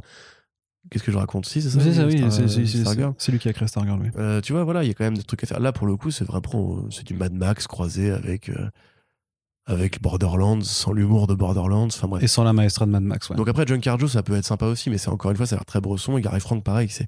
C'est intéressant quand il fait, tu vois, je le dis vraiment honnêtement, du Watchmen, c'est plus intéressant Mm. avec Gary Frank que ce- cette, esthétique-là, parce que justement, elle manque de, de richesse. Bah, c'est un peu plus simple, en c'est un fait, c'est- robot ouais, en ouais. uniforme qui Mm. va tuer des gens et péter des gueules. Moi, tu vois, Geoff Jones, je trouve qu'il a jamais été aussi bon depuis 5 ans que sur justement ce one-shot euh, Superboy Prime, où là, pour le coup, Ouais. c'était marrant parce que il revenait à l'optimisme, en fait. Il revenait à l'enthousiasme et à son amour des super-héros, qui est le truc qui, à mon avis, agite vraiment sa plume, depuis, enfin, anime vraiment sa plume plutôt, depuis euh, qu'il a commencé chez DC. Donc, euh, on va voir. hein. Moi, franchement, j'attends toujours le revival de Geoff Jones, vraiment, sincèrement. Euh, et en plus, étant fan d'indé de, de, de ce moment où les auteurs, justement, prennent une, po- une poche de liberté pour créer des trucs à eux, bah, ça m'intéresse vraiment de voir le jour où il fera un truc qui m'intéresse. Mais là, pour l'instant, j'ai un peu de mal à à m'extasier. Pareil, euh, il, ré- il récupère Brian Hitch pour faire Redcoat. Brian Hitch, au niveau du trait années 90, c'est pareil, ça se pose là quand même. C'est Mm. un mec qui a des designs qui, justement, sont très. euh, sont plus très modernes. Tu vois, encore que son, son dessin a beaucoup évolué par rapport justement à plein de mecs de cette période-là. Mais c'est encore une fois la même école qui va récupérer. Bah, moi, je sais pas, à mon avis, il y aurait mieux à faire. Je pense. Très bien, très bien. Allez, on continue euh, sans transition aucune du côté de Marvel qui annonce euh, la réunion de Jason Aaron et Mahmoud Asrar pour un titre King Conan qui arrivera à la fin de l'année. Et qui a justement, enfin, c'est vrai que quand la news est tombée, je me suis dit, mais attends, il l'avait pas déjà fait, mais en fait, j'avais confondu avec le King Thor que- qui, qui avait conclu le run de Thor de, du même Jason Aaron. Donc, Jason Aaron avait quand même relancé, c'était en 2017 ou en 2018, la série Conan le Barbare. C'était en 2019, en fait. Non, c'était pas en 2019, c'était. euh, T'es sûr? Non, le relaunch, le relaunch de Conan, de Conan le Barbare, c'était pas. de- C'était pas Conan. non, c'était- c'était- Conan le barbare. Euh, détective Conan le barbare. Euh, mais il me semble, je suis quasiment sûr de moi, mais peut-être que je me trompe. Comme Je pense que tu te trompes parce que le premier tome arrive en 2019 chez Panini, mais la, mais la VO, Ah, c'était. c'est euh, peut-être pour ça, ouais. Ok, parce que j'avais dû, ouais, ok, d'accord. Bref, ne nous attardons pas là-dessus. Donc, pour ceux qui connaissent la mythologie de Conan le barbare, bon, c'est pas une surprise de savoir qu'il y a un, un booking Conan qui a été fait chez Marvel. Ah, mais si, on l'avait déjà annoncé, mec, en fait. Je suis désolé de te couper. Jason Aaron et Mahmoud Rassar se retrouvent pour King Conan en 2020 chez Marvel, en fait. Du coup, ça a été complètement euh, Oui, oui, décalé De, euh, de plus d'un an. Ouais, euh, je sais, je l'ai linké dans l'article. Et c'était, d'accord, et ça avait bien été démarré en 2018, voilà. Ok, d'accord. Bah écoute, je, je- je dis n'importe quoi. hein, Oui. Voilà. Mais donc, je reprends. Donc, dans la mythologie de Conan, donc le personnage de Robert T. Howard, au départ, effectivement, dans les écrits de Howard, il y a bien la période King Conan qui se découpe sur cinq nouvelles, je crois, euh, dans laquelle, grosso modo, Conan, au bout de son voyage, donc au départ l'aventurier, puis enfin l'aventurier. Non, l'aventurier, c'est aventurier. Indochine, du coup, ça n'a rien à voir. Non, ça, c'est Bob Moran, même plutôt. Ouais, du coup, ouais, mais- Donc, euh, King Conan, Bob Moran, tu vois, pas rien à voir. Effecti- mais ça, Effectivement, ça rime, mais ça rime. Oui. tu veux raconter peut-être, Arnaud? Non, non, vas-y, c'est je te laisse. Moi, je suis là juste pour t'interrompre et te déconcentrer. hein. Bref, au départ, Conan, le héros aventurier, puis euh, alors, je crois que c'est l'esclave ou l'aventurier en premier, après il y a le mercenaire, après il y a le roi, et après il y a encore un dernier bout qui est le conquérant, il me semble, dans les grandes périodes. Corrigez-moi, vous êtes sûrement plus fan de Conan que moi, j'ai pas tout lu, hein, attention. J'ai plus lu le Dark Horse en fait de Conan. Ouais. Euh, donc, en fait, Conan finit par devenir roi à Kilonia. Euh, cette fameuse image, tu sais, du vieux Conan comme ça, avec sa, sa gueule fatiguée. Et en de la fait, grosse barbe, euh, parce qu'il est bresson. C'est ça, voilà Encore une fois. en mode qui aurait dû être adapté au cinéma avec Schwarzenegger d'ailleurs, Mm. mais ils l'ont jamais fait parce que c'est des abrutis. Euh, donc là, Conan s'ennuie, prend son gamin, le prince Con. Euh, Conan, son fils s'appelle Con, voilà, je trouve ça super débile. Mais voilà, c'est comme si toi, t'as pété mon gamin Arne. Tu vois, c'est, c'est- ça a aucun intérêt. Bah alors, j'ai un projet. Faut que je t'explique. Mais euh, d'ailleurs, tu sais que le, le père de Gérald Darmanin s'appelle Gérard Darmanin. Ouais, ouais, ouais. ouais. C'est bref, c'est ça me fait beaucoup trop rire. Donc là, il part vers l'ouest pour continuer, enfin pour reprendre sa vie d'aventurier. Après, justement, avoir un peu végété sur le trône et euh, bah, repartir euh, dans la lutte contre les adorateurs du dieu serpent, parce que c'est un peu le thème central de sa vie, c'est-à-dire buter les gens qui aiment bien les serpents. Donc euh, voilà, Mahmoud Asrar et effectivement Jason Aaron avaient commencé la série Conan de Marvel euh, Comics après justement les années Dark Horse. Donc ils se retrouvent, ils sont contents, ils sont, toujours aussi potes a priori. C'est en six numéros. Euh, c'est l'opportunité pour ceux qui avaient bien aimé ce bout, parce que pour ceux qui n'ont pas lu la série Conan de Aaron, il a toujours cette double temporalité qui est le, le fondement même de son écriture, qu'il avait fait dans Scalp, qu'il a fait dans Seven Bastards, qu'il a fait dans euh, The Goddamn de non, remarque, pas du tout, qu'il a fait dans les Avengers aussi avec la période passée-présent, etc. Ouais. Et donc bah, évidemment sur Conan, comme il y a justement, c'est un héros dont la vie couvre plusieurs décennies, il l'avait refait à ce moment-là A priori, c'est pas l'équivalent de King Thor, parce que King Thor, c'était vraiment le, le moment crépusculaire où justement il s'arrête. Euh, je pense pas qu'Aaron a tout dit sur Conan, parce que il n'y a pas grand chose de même qui a été dit sur Conan euh, par rapport à Aaron. Enfin, Au moins, c'est pas du Conan qui va à Las Vegas, quoi. oui, c'est ça. Voilà, c'est pas Conan qui va à Las Vegas, c'est pas Conan qui croise Venom et qui fait les Savage Avengers, Ouais. c'est pas Conan qui croise Moon Knight et les autres potes de la biblio de Robert Ah ouais, ouais. Donc voilà. ça peut être intéressant. euh, Et puis Mahmoud Asrar, c'est toujours joli, donc on est plutôt content finalement. Ok, très bien, Co- Corentin. On continue toujours du côté du mainstream avec voilà la grosse annonce de la semaine du côté de Marvel Comics. Euh, et du coup ben moi je suis ultra enthousiaste là-dessus. Euh, qui est donc un relaunch de l'application hein, Marvel Unlimited. Donc c'est leur application de lecture où si tu t'abonnes eh ben tu peux avoir accès à plein de comics euh, du coup pas, gratuit mais voilà en, en illimité.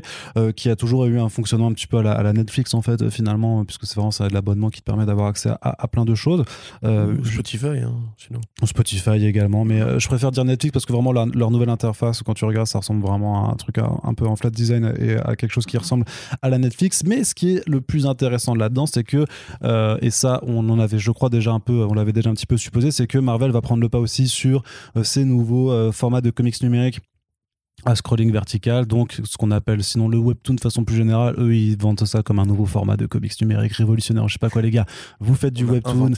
du webcomic comme ça, c'est pas grave, c'est très bien aussi parce qu'il y a 8 comics qui ont été annoncés pour euh, voilà, célébrer le relaunch de l'application, dont certains sont déjà disponibles à l'heure où on enregistre ce podcast, avec bah, à chaque fois des équipes créatives plutôt intéressantes, euh, en tout cas pour la plupart, parce qu'on a quand même un titre X-Men de Jonathan Hickman avec Declan Chalvet qui s'appelle donc X-Men Unlimited, alors qui sera plus une série anthologie qui va faire intervenir des équipes créatives en, en rotation, effectivement, parce que Jonathan Hickman n'aura pas le time de. euh, De toute façon, il s'en va en plus des X-Men bien, bientôt. dire, il à foutre a priori. Oui, c'est ça, il, il aura d'autres trucs à faire, mais du coup, c'est quand même voilà, euh, un supplément de X-Men avec des histoires qui sont censées se passer dans la continuité de la période Reign of X qui est encore, encore oui, Corentin Et des histoires qui justement en fait sont pas du tout connectées à Inferno, parce qu'en fait à l'époque Non, bah non.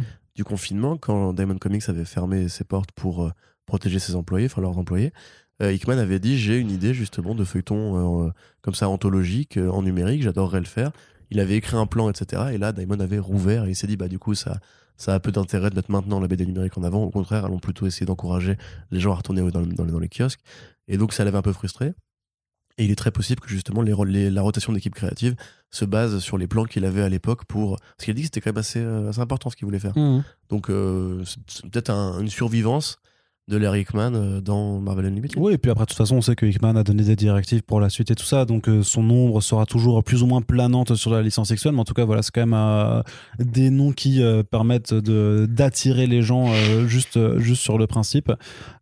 Et à côté de ça, on a d'autres propositions. Alors, ben, déjà, il y a des revivals un peu de titres bien connus, et d'ailleurs, dont on a déjà parlé par ici, notamment Giant Size Little Marvels de Scotty Young, qui revient avec Dax Gordon au dessin, donc c'est vraiment cette euh, euh, terre parallèle où en fait tous les héros Marvel sont euh, chibi, voilà, avec un design très chibi façon bah, Scotty Young, quoi, de toute façon, qui, est- connu pour ça. Il y avait notamment, bah, il y, une- avait une réédition récente de Giant Size Little Marvel AVX qui était sortie chez Panini au format BD grand format cartonné, vraiment album jeunesse. Voilà, où en fait bah, ça reprend vraiment des conflits entre les Avengers et les X-Men, mais pour des motifs très nuls, parce qu'en gros, grosso modo, il y a un couple de, enfin, un duo de jumeaux qui arrive. Euh, sur cette planète. Et en fait ben les euh, X-Men et les euh, Avengers rivalisent de d'ingéniosité pour les recruter chez eux en leur disant ouais mais regardez notre QG il est mieux parce qu'on a des jeux. Ouais mais nous on a des glaces et nous on vend des hot dogs et tout ça. En fait voilà et après à chaque fois ils se bastonnent parce que pour, pour des prétextes c'est super drôle c'est très, très très rythmé et tout. C'est vraiment un, album vraiment hyper cool à lire qui en plus qui coûte juste une dizaine d'euros de, mémoire. Donc ça on vous recommande. Et ben voilà donc ça revient sauf que cette fois-ci ben les héros vont se battre contre les versions chibi des super vilains pour arrêter de, de se friter entre eux il y a aussi le titre euh, Spider-Man Loves Mary Jane qui revient également alors il n'y a pas d'équipe Yeah. créative il y a pas d'équipe créative qui a été annoncée mais ça c'est vraiment aussi euh, une relecture vraiment façon euh, teen comedy soap de la romance Ouais. entre Mary Jane Peter Parker et Spider-Man Shoujo, puisque c'était Miyazawa Shoujo, ouais. qui justement. Takeshi Miyazawa qui dessinait ouais, Tout à fait, ouais. Et que c'était ouais, une très très bonne série. Mais Enfin, vraiment, genre pour tous les publics, moi je pense que c'est- c'est un très bon feuilleton euh, sur comment Bah, la faut- romance faut entre apprécier, Peter euh, Parker et Mary Jane se monte, entre guillemets, de, au- presque au, au quotidien en fait. C'est ça, mais après, il faut apprécier un petit peu ce, ce type de récit, mais c'est pareil, c'était réédité récemment chez Panini en, donc dans, la, dans la formule Marvel Next Gen, donc c'est leur, justement l'équivalent de leur. dans Rabaki Shoes, euh, tout à fait. Mm. On en avait parlé en back issues. Ouais, tout à fait. Donc les, les formats euh, souples aussi qui, qui miment un peu, on va dire, qui sont un peu sur le même euh, créneau, on va dire, euh, de, de public que les, les Urban Link. Donc il n'y a pas encore d'équipe créative qui a été annoncée, mais juste pour le principe, c'est quand même plutôt cool de faire revivre cette série. Amazing Fantasy de Carrie Andrews qui s'offre un prologue là-dessus. Bah, un banco, de toute façon, parce que est c'est Carrie Andrews qui On dessine bien. Et qui écrira ça. Donc euh, vas-y, soulève-nous, Carré. Il n'y a, pas- y a aucun problème là-dessus. Donne-nous ce que tu veux. Moi, il y a un autre truc qui m'intéresse de ouf. euh, je Tout de suite, tu vas dans le sexuel? mais c'est pas dans le sexuel, je veux dire ce qui me soulève. C'est pas, pas pareil. avec veux avec carrément ses dessins. physiquement? Oui, c'est ça. Qu'ils te prennent et qu'ils te soulèvent un peu. C'est ça. Qui fait un peu, tu sais, comme, comme quand t'es un papa et que tu fais l'avion à ton, à ton gamin, tu vois. Ah bah oui, tu Voilà. veux qu'il fasse ça avec toi. Je veux, je veux carré en Je sais mon papa. si- pas ce Je sais pas de- s'il a les, tu as les épaules pour ça. Eh, Je suis pas si lourd que ça, ça va. hein. Non, mais t'es grand. Ensuite, bon, je suis pas, je suis pas si grand que ça non plus. It's- et franchement, il y a un Genre t'es adulte. Ouais, ouais, à skip, à skip, je suis un adulte. It's Jeff, euh, donc un titre de Kelly Thompson et du studio euh, Guri Hiru qui est incroyable. Ça sera, je pense, que ce sera la meilleure proposition. Si, mais moi, ça va parce que Jeff, du coup, c'est un, un, un requin sur pattes, c'est un, c'est un land shark qui, euh, qui a été introduit euh, de mémoire, c'était dans le West Coast Avengers, justement, de, de Kelly Thompson.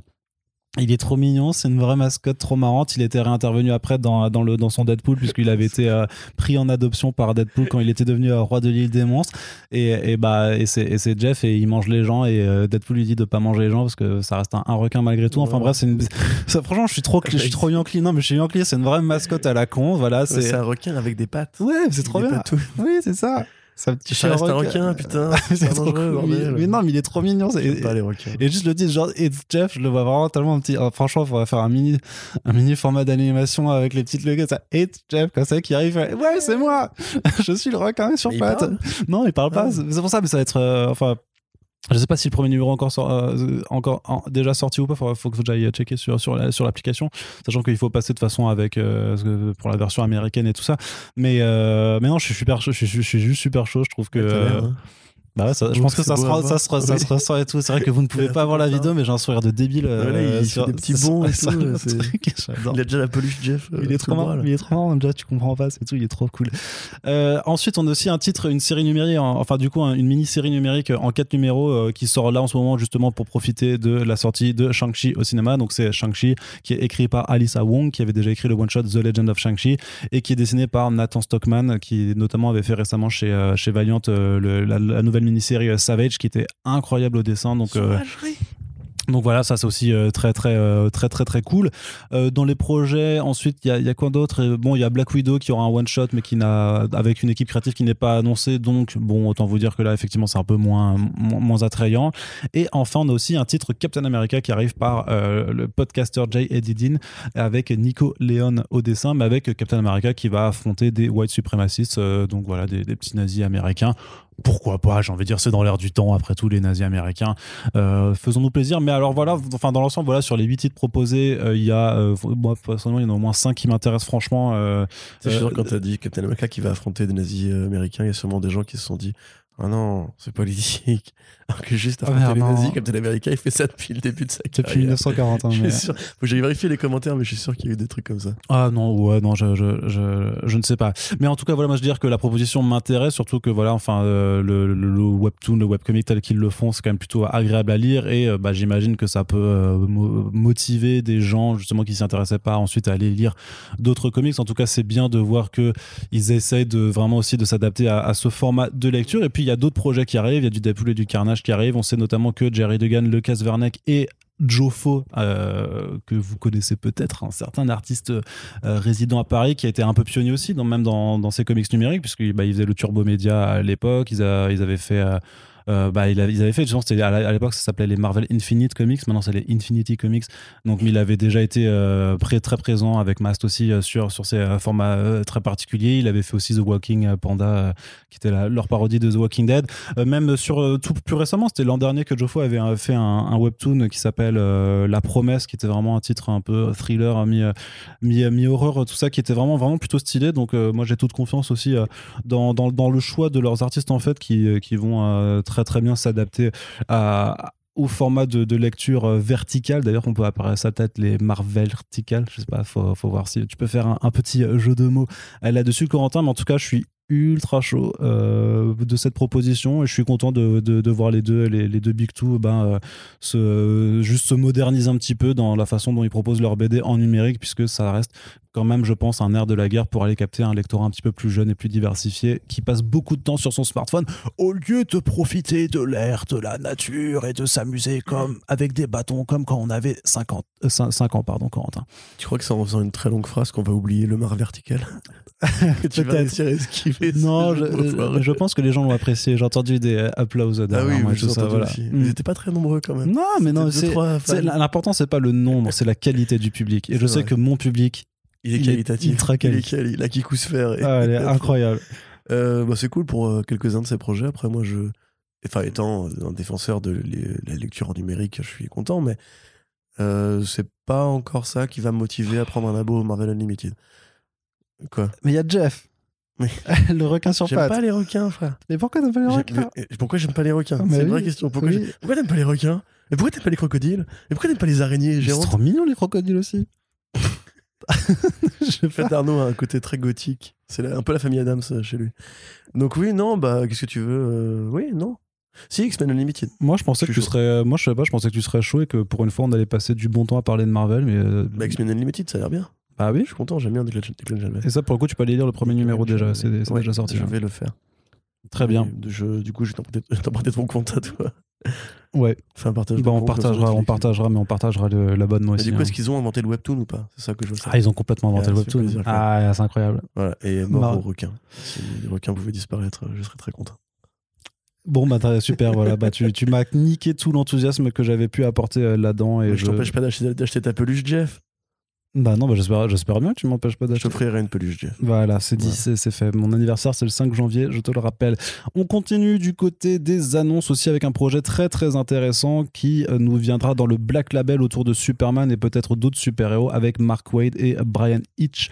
Puisque Mark Wade, pendant de très nombreuses années, ne travaillait plus avec DC Comics, puisque en fait, il avait voulu, euh, il, y a, longtemps, bosser sur du Superman, mais à, l'époque, c'était Paul Levitz qui lui avait dit non.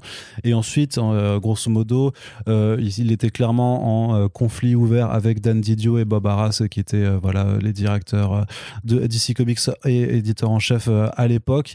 Le fait est que depuis 2020, il y a eu pas mal de licenciements. Bob Arras et euh, Dan Didio ne sont plus chez DC Comics et ça a permis de rouvrir les vannes des négociations entre Mark et DC Comics. Donc l'annonce officielle n'est toujours pas sortie, mais euh, Brian Hitch, a priori, s'en bat les couilles des NDA et des, accords de confidentialité puisqu'il annonce quand même déjà qu'il il est sur un projet euh, Black Label pour 2022 avec Superman dedans, à minima. Peut-être ce sera un titre d'équipe, peut-être ce sera un titre solo, a priori, on ne sait pas encore. Mais euh, Corentin, c'était quand même plutôt enthousiasmant de voir Mark Wade revenir chez DC parce que Mark Wade chez DC, c'est quand même, je sais pas, un truc comme ça qui s'appelle Kingdom Come par exemple. Voilà, c'est quand même Ouais. plutôt pas mal Mais même, sur Superman tout seul, c'est Birthright. aussi. Euh, alors, je sais que c'est pas forcément l'origine préférée, parce qu'il y a- il y a eu plusieurs origines de Superman en, en moins de 20 ans même. Euh, c'était laquelle de Geoff Jones? C'était Secret Origins, Secret Origins, c'est ça, voilà. vachement bien. Donc a priori est plus canon que, que Birthright dans laquelle Superman est végétarien. Mais après c'est vrai que Mark Waid par exemple il a une vraie relation euh, euh, amour-haine, euh, commenté- commentaire on va dire sur Superman qui est aussi la, la base de l'inspiration de Irrécupérable. Ou même de Strange Fruit. D'ailleurs rappelez-vous on en avait parlé quand on avait annoncé le film Superman de Ta-Nehisi Coates où justement Mark Waid et J.J. Jones avaient déjà posé l'idée que le kryptonien pouvait être noir et tomber dans les États-Unis racistes et ségrégationnistes euh, de la de la de la- l'avant-guerre pardon. Donc euh, voilà c'est un personnage qui l'intéresse beaucoup qui le fascine depuis très longtemps. Il a écrit beaucoup de déconstructions de Superman. Il a commencé même chez DC avec Action Comics. Et là récemment il est revenu faire une petite histoire pour Red and Blue. Donc euh, enfin l'anthologie Red and Blue qui est anthologie en bichromatique de Superman. Donc l'avoir en Black Label ça va être l'occasion grosso modo de le laisser poursuivre son, sa réflexion de fond sur ce personnage là alors avec Brian Hitch bon c'est euh, une question de goût. Moi, j'avoue, je suis pas un énorme fan du trait Brian Hitch, mais ça reste une vedette, donc ça fera un peu de spotlight pour ce projet-là, et euh, ça reste aussi bah, un mec qui, a beaucoup compté dans l'histoire de DC Comics. Ils s'étaient déjà croisés tous les deux sur la, sur la GLA il y a assez longtemps, donc c'est cool de les voir se, se recroiser. Effectivement, voilà, Mark Waid qui revient chez DC pour un truc euh, un peu fat. Bah, on, est, on est content, hein, Arnaud, t'es content? Moi, je suis content. Bah, Moi aussi, je suis content. Écoutons Ouais. tous les deux, c'est rigolo ça. Je suis, je suis plutôt content de, de ce projet. J'ai j'ai hâte d'avoir un petit peu les, les détails et tout euh, con- concrètement et de voir surtout quand ils vont décider parce que euh, Marco il avait déjà en fait dit euh, sur, sur ses réseaux il y a quelques semaines. Euh, là c'est Brian Hitch qui remplit le dessus donc à un moment j'ai envie de dire euh, DC euh, c'est bon c'est fuité donc euh, balancer l'info, en fait, balancer la sauce, qu'on s'enthousiasme un petit peu pour le grand retour de Mark Wade chez DC je pense qu'ils Comics. veulent pas refaire les erreurs qu'ils ont fait avec le Black Label. C'est-à-dire annoncer les projets trop tôt quand les, les- les numéros sont pas encore terminés. Euh, T'as mis dans le programme le fait que Historia était encore repoussé d'un mois? Non, je l'ai pas mis parce que, ouais, bon. Ouais, mais c'est quand même symptomatique de tout Mais euh, le truc, le truc, c'est que euh, Historia est repoussé parce qu'il y a en ce moment des problèmes dans la chaîne de production de comics, en fait, et j'avais fait une Parce autre. que les coloristes sont pas prêts.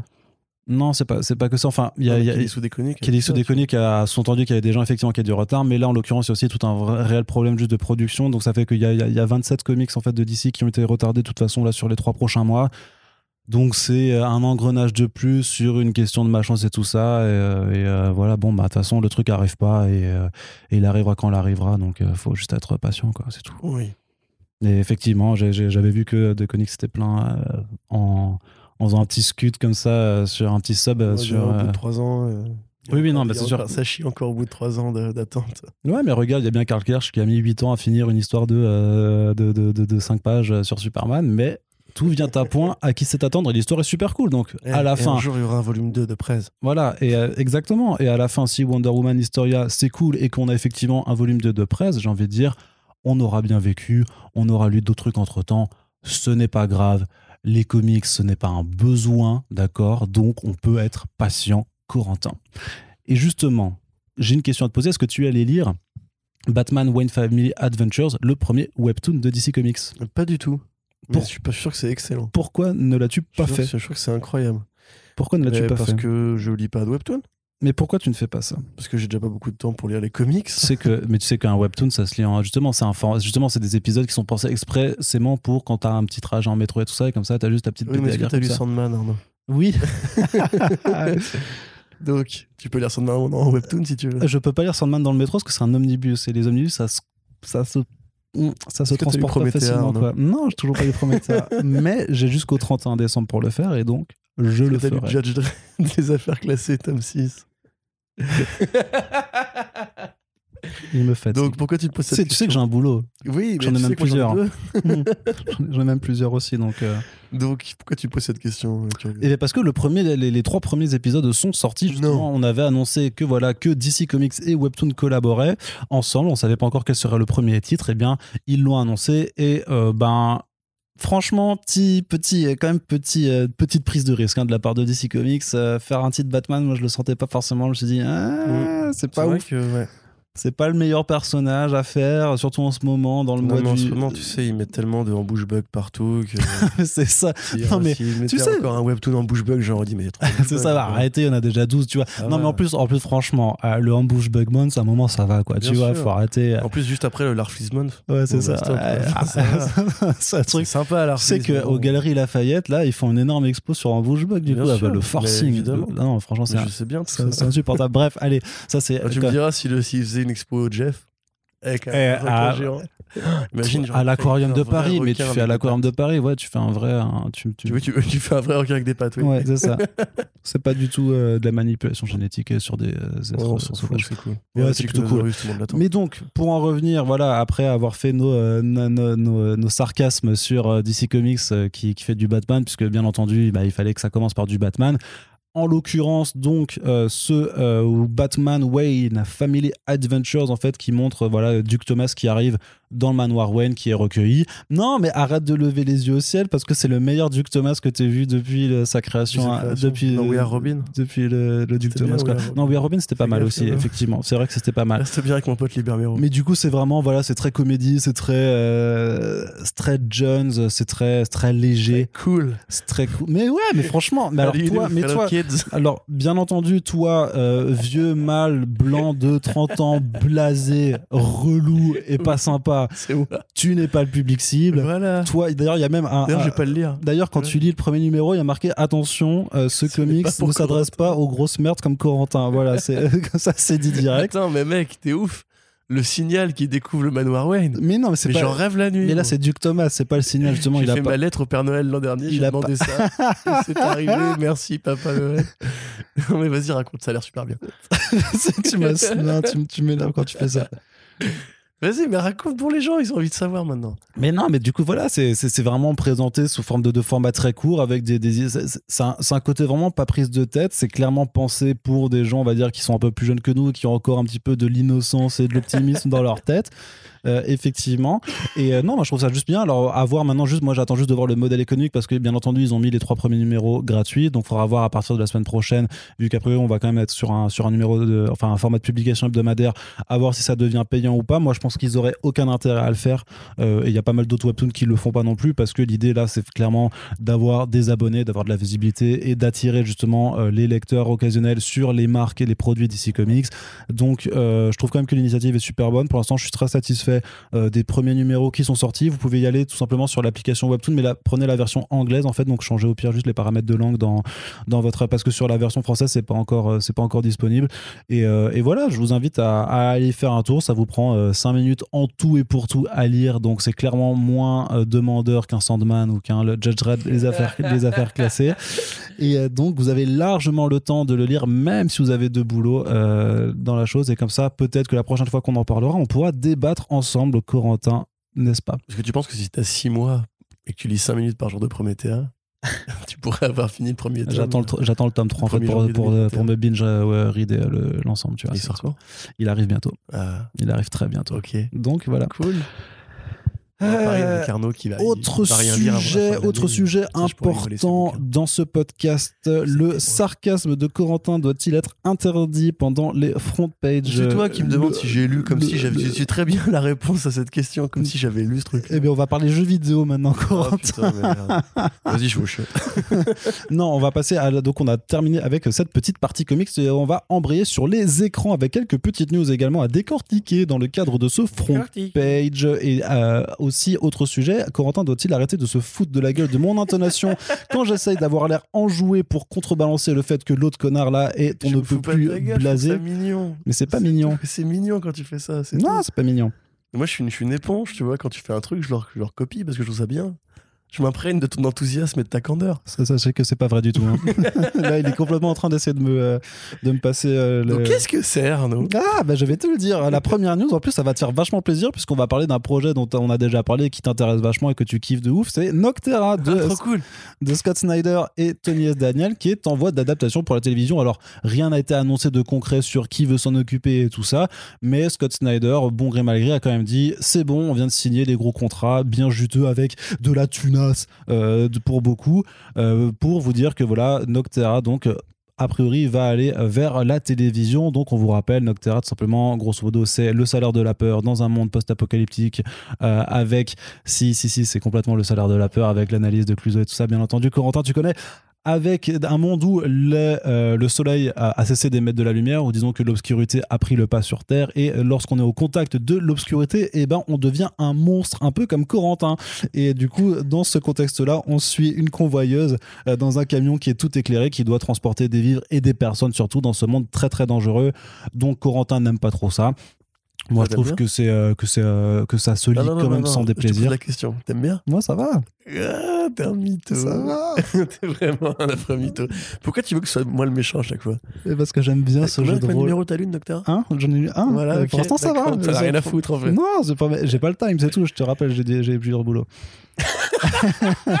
Pour le coup, ça se lit vraiment en 5 minutes par Oui, contre. mais pour le, mais pour le coup, je, je, je, je me ferai le premier, le premier tome justement quand ça, part, Ah quand ouais. ça sort l'année prochaine chez, chez Delcourt. Quoi. Très bien, bah c'est cool pour Scott Snyder qui gagne de l'argent et qui, qui mérite parce qu'il y a déjà le film chez New Regency pour euh, euh, Discord Country. Ouais. Euh, quelque part, on, Le- on- le- savait ça- que ce serait un mec qui allait compter dans l'indé de toute façon. Donc, Sachant que Undiscovered Country, en plus, les droits avaient été signés avant même la sortie du premier Ouais. numéro, donc ça avait un peu permis de. pour assez cher en plus. Mm. Donc euh, là, il a quand même une base. Même si bon, il fait quand même des Kickstarter hein, pour euh, aider ses artistes à remplir le frigo. C'est vrai que Noctera, ça avait été fait hein, par Kickstarter. Voilà, donc ouais. déjà de base, il était assuré que ça marche, mais là, effectivement, pour soutenir euh, l'initiative Best Jacket Press, bah, il aura les moyens, et c'est vrai que moi, enfin, je suis pas forcément fan de Noctera, mais les trucs de Snyder que j'aimerais bien voir adaptés, comme American Vampire, par exemple, et je pense que ce Si, serait, oui. ou même quelque part The Wake, qui pourrait être une meilleure histoire au cinéma que ça n'a été euh, ou en série télé. Ouais, mais c'est trop ambitieux euh, pour le budget. Ah ouais, mais un Sean. Murphy au cinéma, moi je l'attends quand même depuis un moment et ça n'arrive toujours pas. Mais bref, tout ça pour dire simplement que même sans être fan de Noctera, c'est toujours une bonne nouvelle de voir que des BD indés sont adaptés parce que ça ramène de l'argent dans l'indé, de l'attention sur des auteurs et des artistes indés et qu'après ça peut rejaillir. Il y a qu'à voir Mark Millar qui au départ part juste de un film euh, Wanted et commence à euh, guider entre guillemets sa carrière et les artistes qui vont travailler avec lui ensuite. Donc euh, voilà, je suis non, je suis content. Mais ça veut pas dire qu'il faut lire Noctera, hein, par contre. euh, Non, mais par contre, ça veut dire que Delco pourra mettre un petit bandeau, bientôt une série télé, lors de l'apparition du premier album. complètement. Et ça, c'est plutôt cool. Bravo. Parce que c'est toujours Bien bien de faire des petits bandeaux comme ça. On continue avec l'annonce d'une série Dead Boy Detectives en développement chez HBO Max, Corentin. Bah ouais, tu connais le Boy Detectives, Arnaud? Bah ouais, c'est un spin-off de Sandman. Ouais. Bah raconte-moi alors, vas-y. Bah alors, c'est deux gamins qui sont morts et Ouais. qui font des enquêtes. Ouais. Et du coup, bah, ça va être un Ok. procédural à la con. Comment il s'appelle? Hein Comment il s'appelle les, Sans regarder, sans les- regarder. les Dead Boy Detectives. Ouais, tout à fait, non mais leur prénom. Non.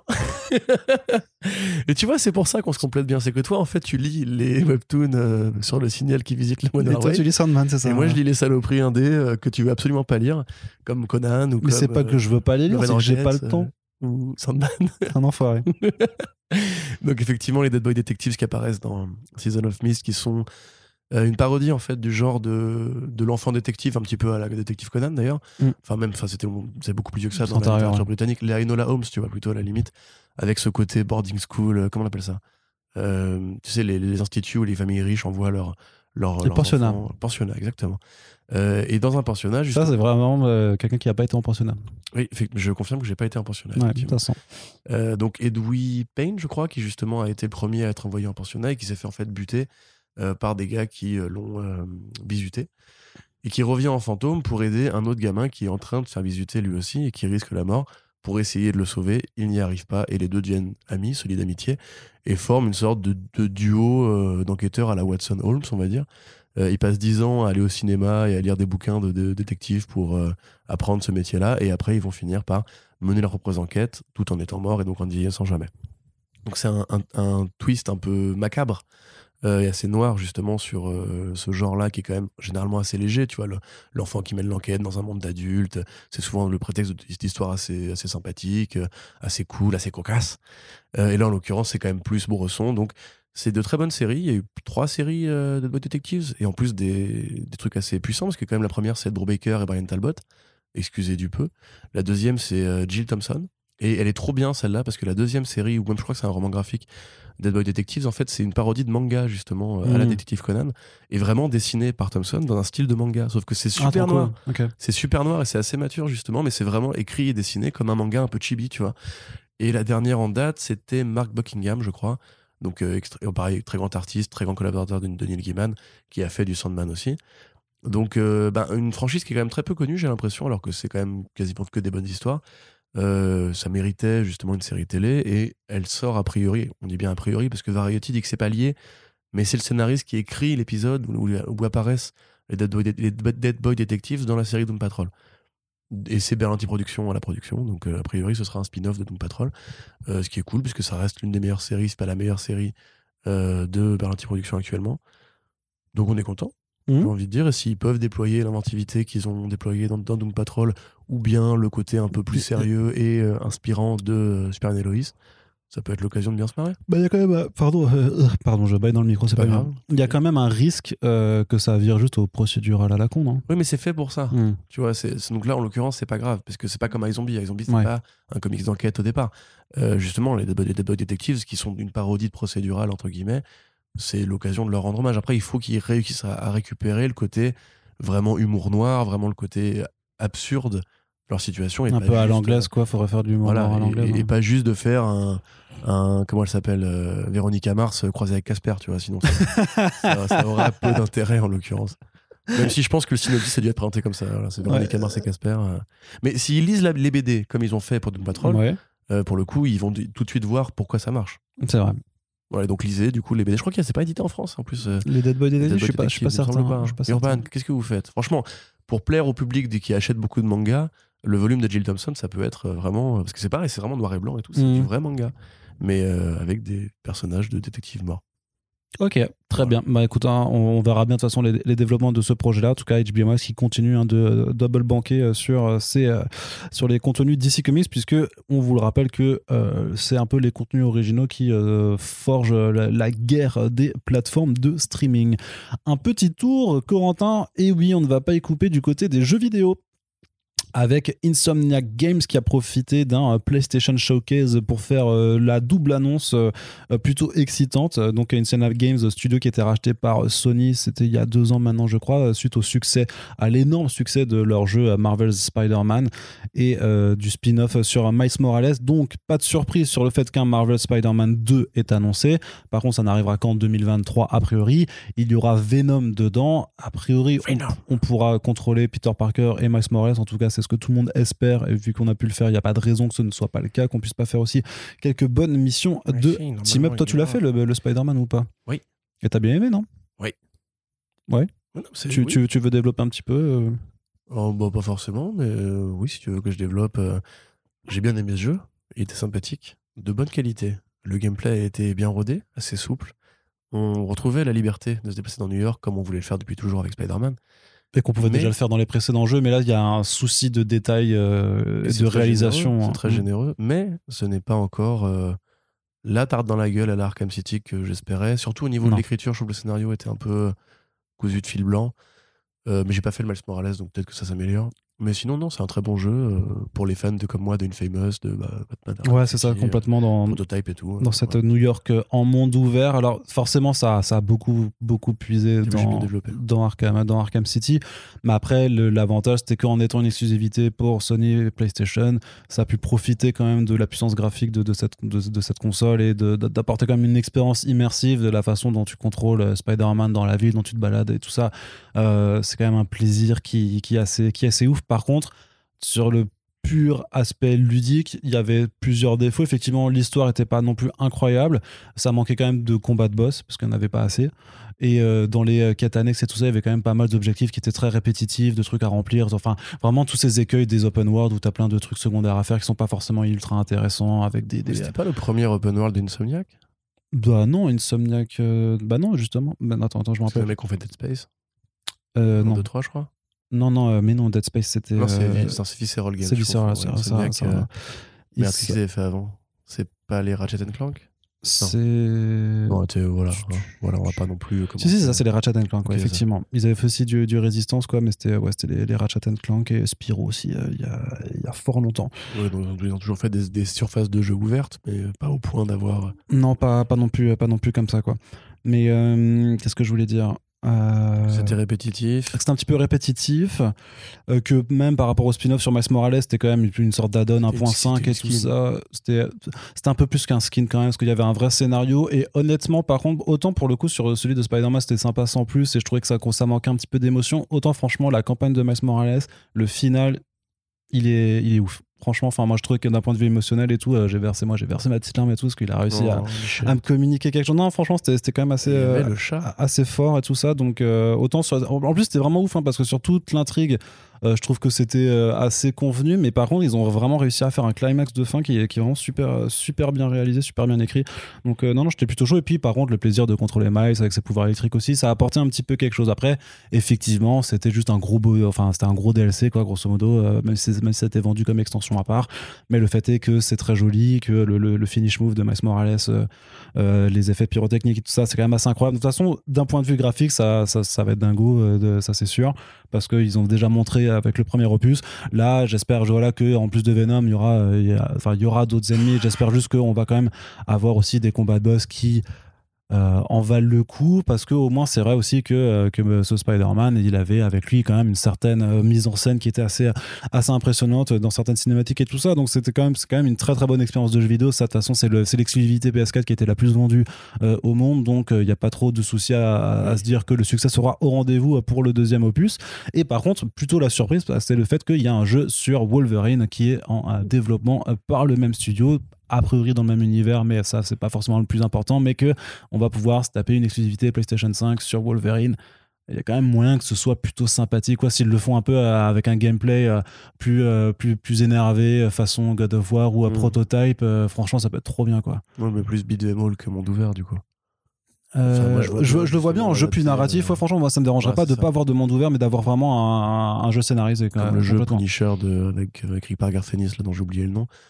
De toute façon, oui, ça peut être. euh, il faut voir euh, ce que ça adapte précisément. Si c'est pour avoir encore les origines, c'est pas même pas la Bah, peine. ça a l'air d'être situé dans les premières années de. Oh du merde, truc, quoi. ils nous emmerde là avec ça. Mais bref, ça peut être rigolo. Après, il a J'aime bien déjà, dans, dans le teaser qui est truc, il a déjà ses griffes en adamantium, donc c'est pas ses griffes en, en- en os, quoi. Donc, euh, quelque part, il a déjà quand même un petit peu évolué, quoi. Adapter Wolverine au Japon en cell shading avec le trait de Frank Miller. Là, je suis chaud, mon gars. Oui, mais forcément. Ça n'arrira pas. Oui, non, mais Du t'es- coup, tu t'es- vois, je fixe toujours la barre très très tes haut. fantasmes complètement inassouvissables. Non, mais ça va euh, au calme. C'est qui qui fait C'est Insomniac aussi ouais, t- oui, ce que je. Platinum Games, hein Ils sont où, mes copains Ah, bah, Platinum Games, euh, ouais, effectivement. Au niveau beat'em all, eux, tu vois. Ah oui, non, mais c'est sûr, c'est autre chose. J'ai tellement envie de me refaire Nier Automata d'ailleurs en ce moment, c'est euh, un truc de ouf. quoi. J'ai tellement envie de me refaire Vanquish. Ouais, ça aussi. Mais il est ressorti en plus en remaster et tout ça. Donc, Ah ouais euh, ouais, ouais, ouais, ouais. Il est, il est- Remaster PS4 Ouais. C'est vrai Ouais. Ah. Et je crois qu'il est Ah, pas mais je très- pars en vacances. je crois qu'il est pas très cher en plus, donc euh, faut- enfin faites, faites Vanquish si vous avez fait ça, c'est incroyable comme jeu. Merveilleux. C'est On continue avec la dernière partie de ce podcast consacré aux euh, adaptations sur le grand écran Corentin. Oui, c'est moi. Enfin là pour le coup c'est un film, enfin c'est un film et c'est pas forcément pour le grand écran puisque c'est un projet HBO Max, mais un film d'animation qui s'appelle Mary Little Batman qui a été annoncé pour HBO Max euh, et pour Cartoon Network en fait. hein, c'est une grille de programme un petit peu jeune, jeunesse là-dedans et qui grosso modo c'est un peu un Home Alone, donc euh, maman j'ai raté l'avion dans l'univers de Batman puisque euh, du coup on se retrouve avec Damian Wayne qui est tout seul dans le manoir Wayne et qui va devoir défendre le manoir et Gotham City contre les méchants du- qui veulent pourrir la fête de Noël. Je suis hyper chaud et franchement, je bien sûr, ça n'arrivera pas. Mais si vous pouviez faire ce film d'animation avec le style de Dustin Nguyen sur Batman Lille Gotham, je vous fais des choses que vous n'avez jamais connues, vraiment, gratuitement. clairement, et gratuitement, de, de ouf. Quoi. Non, mais vraiment, ce serait pas le feu. C'est de- moi qui me fixe la barre trop. Ouais, mais c'est euh, pas. Enfin, le style de Dustin Nguyen, c'est pas difficile à adapter. Bah vas-y. C'est un peu, c'est un peu minimaliste en plus dans, dans, dans, dans, dans le trait et tout ça. Non, donc, jamais euh, ce- ils feront ça. non, Ah, jamais jamais ils le feront. Non, mais bien sûr qu'ils le feront. Mais, bien, et pourtant, je- vu ce que je leur propose, franchement, ils auraient tort de pas le faire. Quoi. Arnaud est très doué de ses mains. Ouais, mais là, euh, je pensais à autre chose, mais c'est pas grave. Donc, putain, décidément. Donc, c'est super cool. Je suis très content. Euh, c'est enfin ce que je voulais, c'est-à-dire mettre Damian en avant. Je ne comprends pas pourquoi depuis 10 ans ils ont Damian et ils ont vraiment rechigné à justement en faire un produit euh, grand public. Euh, moi, je voulais un cartoon Super Sons et je, l'attends toujours d'ailleurs quelque part. Là, pour le coup, c'est exactement ce qu'il faut faire, c'est-à-dire jouer sur pourquoi ce, ce Robin-là est différent.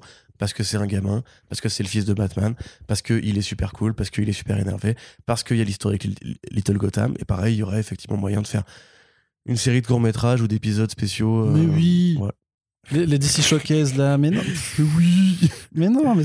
Mais non, mais je suis, je suis d'accord avec toi. Et en plus, Batman et Noël, c'est la base, tu vois, frère. Batman Bah Noël, oui. C'est voilà.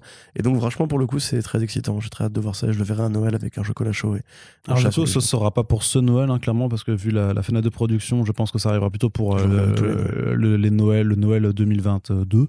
Du coup, donc il faudra un petit peu à- attendre. On sait que tu, tu vas être déçu graphiquement. Mais non, mais je...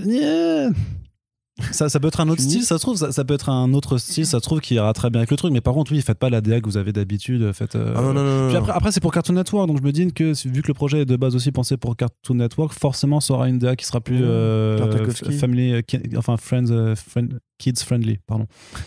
Family euh, c'est pour la famille, pour les amis. Ouais, c'est ça. C'est Et pour les gosses, aussi, pour voilà. les- Et pour les tout le monde, en fait. Mais en vrai, prenez la patte de Dustin. Putain, vous avez déjà tous les tous les volumes Non, de même de prenez la patte de, de Teen Titans Go to the Movies. Tu... Enfin, Teen Titans Go, Nah, c'est pas non plus. vois. Moi, c'est sympa. Ouais, mais Ça c'est pas. être cool. C'est dynamique. C'est pas ce que j'attends. D'accord. Bon, excuse-moi, merde. Alors moi, je vais, je vais vous expliquer ce que j'attends, Monsieur Corentin. Je vais vous dire. moi, ce que je, ce que je voudrais, c'est la patte graphique de Dustin Nguyen. D'accord? Ouais. Voilà, très bien. Je Et maintenant, je vais vous lire Le temps des tempêtes.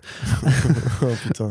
J'en ai marre de cette pub affreuse là. Allez, Donc tout ça pour dire que on est content. on est de content de ouf, on est saucé quand même, on va être déçu, mais on est saucé. Et l'important, c'est la sauce, clairement. C'est la sauce tant qu'elle est présente. Pourtant, c'est la sauce. Ouais, c'est ça. je pense que ça peut être une nouvelle citation de, de notre, de notre podcast. First print, l'important, c'est la sauce. Je sais pas pourquoi. Moi, je suis d'accord. Les nouvelles taglines. Non, je n'ai pas envie. Corentin, on a eu droit à un premier trailer pour l'adaptation en film d'animation de Injustice Gods Among Us. Est-ce que la sauce est présente aussi pour cette adaptation qui va clairement reprendre le premier arc de Tom Taylor sur les comics, dans lequel on voit pourquoi Superman euh, décide de euh, devenir un tyran et d'imposer la paix de gré ou de force sur le monde après qu'il a été un petit peu euh, manipulé mentalement pour buter sa femme Loïs qui était enceinte de son enfant. Ah, c'est très, vraiment très sympa Injustice, hein, on s'en rappelle, c'est assez joyeux comme tout, comme contexte. Tu viens de spoiler à tout le monde là. Non, je pas c'est bon, Injustice ça fait euh, 10 ans. Tu viens de spoiler. J'ai rien spoilé du tout. hein. T'es un malade. J'ai rien spoilé. Elle est fade cette sauce, Arnaud. Tu trouves? Elle est d'une fadeur. Bah, Elle manque de goût. bon. Elle a pas d'intérêt. Pas cette sauce. Mais pourquoi ils font Pourquoi ils font Pourquoi ils gâchent Injustice avec ça? Pourquoi ils Mais le une gâche série pas. Mais attends, bah attends, attends. Ah, je te trouve super sévère. Pourquoi tu dis qu'il le gâche direct Mais là? parce que c'est l'une de leurs plus grosses franchises euh, en comics. Et, et c'est un jeu vidéo qui a marché. Il y il y avait moyen de développer cet univers-là pour autre chose que pour un, un cartoon automatique. euh, euh, voilà, de 1h20 euh, avec cette patte graphique-là. Voilà. Je T'aimes pas la patte graphique qui a été je suis pas choisie hein fan. Je suis pas très fan. C'est pas mon univers. Après, de base, moi, je suis pas un gros client de Injustice. Mais je pense qu'il y aurait des Dit-il moyens. avec ses chaussettes Injustice, quoi. J'hallucine. Non, c'est Bob l'éponge, regarde. Mince. Ah, je pensais que les gens n'y verraient que du feu. Bah. Salut, salut Arnaud. Ça va? Ah, que salut Patrick. Mais du coup, ouais, non, mais, mais vas-y, parle-en. Dis, dis que c'est bien. Bah, je suis chaud, moi je Mais suis chaud, je mais moi je suis chaud. trouve que c'est quand même, ça, c'était quand même surtout que Injustice en comics. Moi je me rappelle très bien que j'avais commandé, j'avais précommandé l'édition collector du jeu, dans lequel il y avait le premier numéro en single issues euh, imprimé euh, des comics de, Tom Taylor à l'époque où justement, bah, enfin à l'époque les, adaptations de jeux vidéo en comics de DC c'était compliqué, il y avait quand même bien des trucs bien nazes. Et, là, c'est quand même Tom Taylor euh, qui était révélé un petit peu quand même euh, auprès du grand public, euh, à la fois américain et français, avec bah, une adaptation de jeux vidéo qui tenait grave la route, avec un scénario qui était, qui était mortel, qui parfois, notamment sur la première année, qui parfois avait un petit peu des écueils du genre, vas-y, c'est Tom Taylor qui bute tout le monde à chaque numéro, mais ça marchait, c'était ouf. Je veux dire, justement, le premier numéro avec Superman qui traverse la poitrine, qui éclate le Joker, machin, on était là, on faisait, ah, ok, d'accord, ça va, c'est c'est Donc euh, non, non, ça, a toujours été un concept quand même plutôt, rigolo. C'est euh, parce que Tom Taylor adore Superman et le fait de dépeindre un Superman voilà complètement tyrannique et euh, obnubilé par l'idée de de- d'imposer la paix façon un petit peu Toyo Harada. Euh, c'est pas parce qu'il adore justement un Superman tyran, non, justement lui il adore Superman en tant que vecteur d'espoir, d'amour et de paix et tout ça. Mais justement, il prend ce, ce parti pris là pour montrer qu'en fait qu'un Superman tyrannique ça ne peut pas marcher parce que ce n'est pas ça Superman. Donc il y a vraiment quand même une lecture de de l'homme d'acier à faire derrière, derrière cette interprétation de Tom Taylor qui est super, super cool et de façon que maintenant avec le parcours du scénariste qui s'occupe d'écrire des comics Superman aujourd'hui euh, que tu arrives à, à déceler complètement il faut aussi lire son Superman dans DC et tout ça c'est quand même euh, vraiment voilà ça. on sait que c'est son personnage préféré il l'aime il, il le montre moi je suis content je pense que vraiment, je suis, d'accord avec toi sur le fait que Injustice a tellement bien marché en comics. C'est quand même un énorme carton chez Urban Comics aussi hein, pour l'édition française. Ça, faut vraiment le savoir. C'est vraiment un très très gros carton. Euh, en jeu vidéo aussi, ça a quand même très bien fonctionné. Il n'y a pas besoin d'avoir effectivement un film d'animation, surtout que sur 1h20, ça va adapter vraiment le premier arc, peut-être la première. Je suis même pas sûr que tu puisses aborder la, première année, parce qu'il y avait quand même énormément d'affrontements et de, et de retournements de situation. Après, moi, je garde espoir que ça peut être le premier volet d'un truc qui va se découper en plusieurs épisodes, euh, en plusieurs films d'animation, parce que je vois pas pourquoi ils ne le feraient pas. Euh, sachant qu'il y a quand même énormément d'histoires à, à raconter dans, dans cet univers. Pour le coup, le style d'animation, effectivement, reste relativement quelconque par rapport à ce que fait Warner Bros. Animation. Mais ma foi, j'aime bien cette histoire, j'aime bien cet univers. Je trouve ça cool de peut-être pouvoir le faire découvrir à un autre public qui n'a pas encore eu la chance de lire les comics ou de, ou de regarder, euh, enfin, pardon, ou de jouer aux jeux vidéo. Donc, dans l'ensemble, je suis quand même plutôt. euh, je vais pas dire que je suis saucé, quoi, mais euh, j'accueille ça avec un optimisme relativement serein. Ça sort en- là le 20 octobre euh, en France aussi en Blu-ray DVD. Donc, euh, moi, j'irai quand même jeter un œil plutôt, plutôt attentif là-dessus. Bah oui. Très bien, Corentin. Ah, c'est le moment d'aborder le pognon et Marvel Ah. Studios.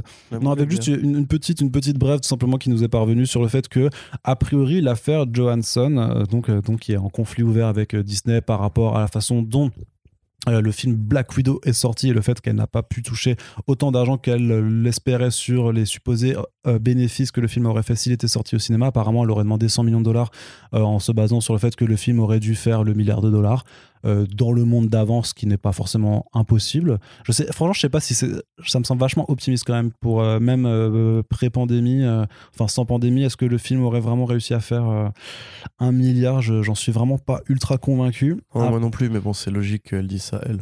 Ouais, ouais. Non, mais après, je me dis, c'était euh, par rapport à son destin dans Endgame, le fait que c'était quand même euh, le premier film de super-héroïne. euh, non, enfin, non, le premier film pour Black Widow, parce qu'il y avait quand même eu Captain Marvel après. Je sais pas, je, pense- je pense que c'est pas forcément déconnant en parlant euh, sur le public chinois, peut-être, de- d'arriver à faire ça. En tout cas, là, le- de toute façon, la sortie euh, sur Disney Plus a complètement entériné tout espoir de. euh, pour Black Widow de faire de- du bif. Tu veux dire enterré? Enterré, ouais, j'ai dit entériné, pardon. Oui, Je- je, je vais dire enterré, pardon. Et, et du coup, ben, les frères il, il- Russo. il y en a combien là 300 millions? J'étais en train de regarder justement de. Keblo, je crois, parce que. Bah, après, il y a aussi le problème de copie pirate, mais. Ah, Donc bah, les frères. Russo, du coup, ils, font, ils sont en mode. euh, bah, euh, maintenant que vous avez baisé, enfin, que vous avez arnaqué. 372 millions worldwide pour euh, ouais, ce qui est quand même l'un des scores les plus bas de Marvel Studios. euh, Ouais, mais vu le euh, contexte, voilà. Mais après, ça à remettre en contexte, il faut prendre en compte les ventes aussi euh, du, du Premium Access et tout. Oui, non, bien sûr, évidemment. Voilà. Mais je... ouais. Et du coup, donc les Russo sont pas contents. C'est ça. Bah, a priori, ils, étaient en- ils avaient dit qu'ils reviendraient sûrement un jour aux super-héros, mais ça avait jamais été très clair sur le fait que ce soit chez Marvel Studios ou pas. Russo, les, pardon, les Russo chez Marvel Studios, bah, j'allais dire Russo, c'est comme dans, dans Punisher, quoi, tu vois, c'est Russo Euh, Donc, les, les Russo chez Marvel Studios, bah, c'est quand même euh, Captain America Winter Soldier, Civil War et les deux derniers Avengers. Donc, euh, en grosso modo, je sais pas, c'est 6 milliards de dollars euh, tout, en, en tout. Un truc Euh, facile, oui, ou oui, 5 c'est ça. peut-être, c'est pas. Enfin, non, plutôt, oui, 5,5, je crois. Ouais, c'est quand même C'est 2 assez. et 2,8. Ouais, donc c'est quand même assez énorme. Et euh, bah, on imagine bien que Marvel Studios aurait tout intérêt à vouloir les, les réembaucher pour un futur projet. On ne, sait, on ne sait pas du coup de quelle nature ça pourrait être, mais en tout cas, Même si en vrai, c'est pas forcément grâce à eux que. non, bien entendu, non, mais voilà, faut, faut quand même dire qu'ils ont, euh, qu'ils ont réussi à s'imposer chez eux. Et donc, bah, il y avait des négociations qui pour l'instant sont dans une impasse parce que bah, les Russos veulent être sûrs, dans le cadre de leurs négociations sur les contrats, notamment d'avoir les modalités précises de sortie de l'éventuel film sur lequel ils pourraient travailler, en imaginant que bah ils veulent euh, que leur film sorte au cinéma et pas se la faire mettre à l'envers par, euh, par Disney. Ouais, tout à fait, mais c'est intéressant de voir justement que enfin le, le sujet fait tache d'huile, puisqu'on a un peu l'impression quand même que tout le monde se range du côté de Johansson, même si Disney n'a vraiment pas envie de bouger, de céder un pouce de terrain. Là, dans les dernières euh, évolutions du truc, apparemment Disney voulait que l'accord soit réglé avec un, accord de confidentialité, qui fait qu'en fait, une fois qu'ils ont obtenu ça, si Johansson, par exemple, euh, n'est pas contente du règlement ou, ou obtient un règlement que- quel qu'il soit, la Disney n'aura pas, le, enfin, elle n'aura pas le droit d'évoquer les, les, les, les conditions de cet accord. En gros, ça, ça permet à Disney simplement de dire bon, écoute, on te fait un gros chèque pour que tu fermes ta gueule, mais tu le dis pas en public, comme ça, nous, on pose pas pour des méchants, on peut, on considère qu'on, enfin, on peut dire que nous, qu'on a, qu'on a trouvé un terrain d'entente, et ça évite que d'autres gens euh, rentrent dans ton cas et que euh, on passe pour les, les enfants Mm. de service. Euh, du coup, Johnson a dit non, on va aller au procès, et je t'emmerde, j'ai les preuves, euh, frérot. Donc, a priori, c'est le fameux contrat, hein, simplement, qui n'a pas encore leaké. Je, suis- je suis assez étonné qu'elle ne l'ait pas fait leaker dans la presse.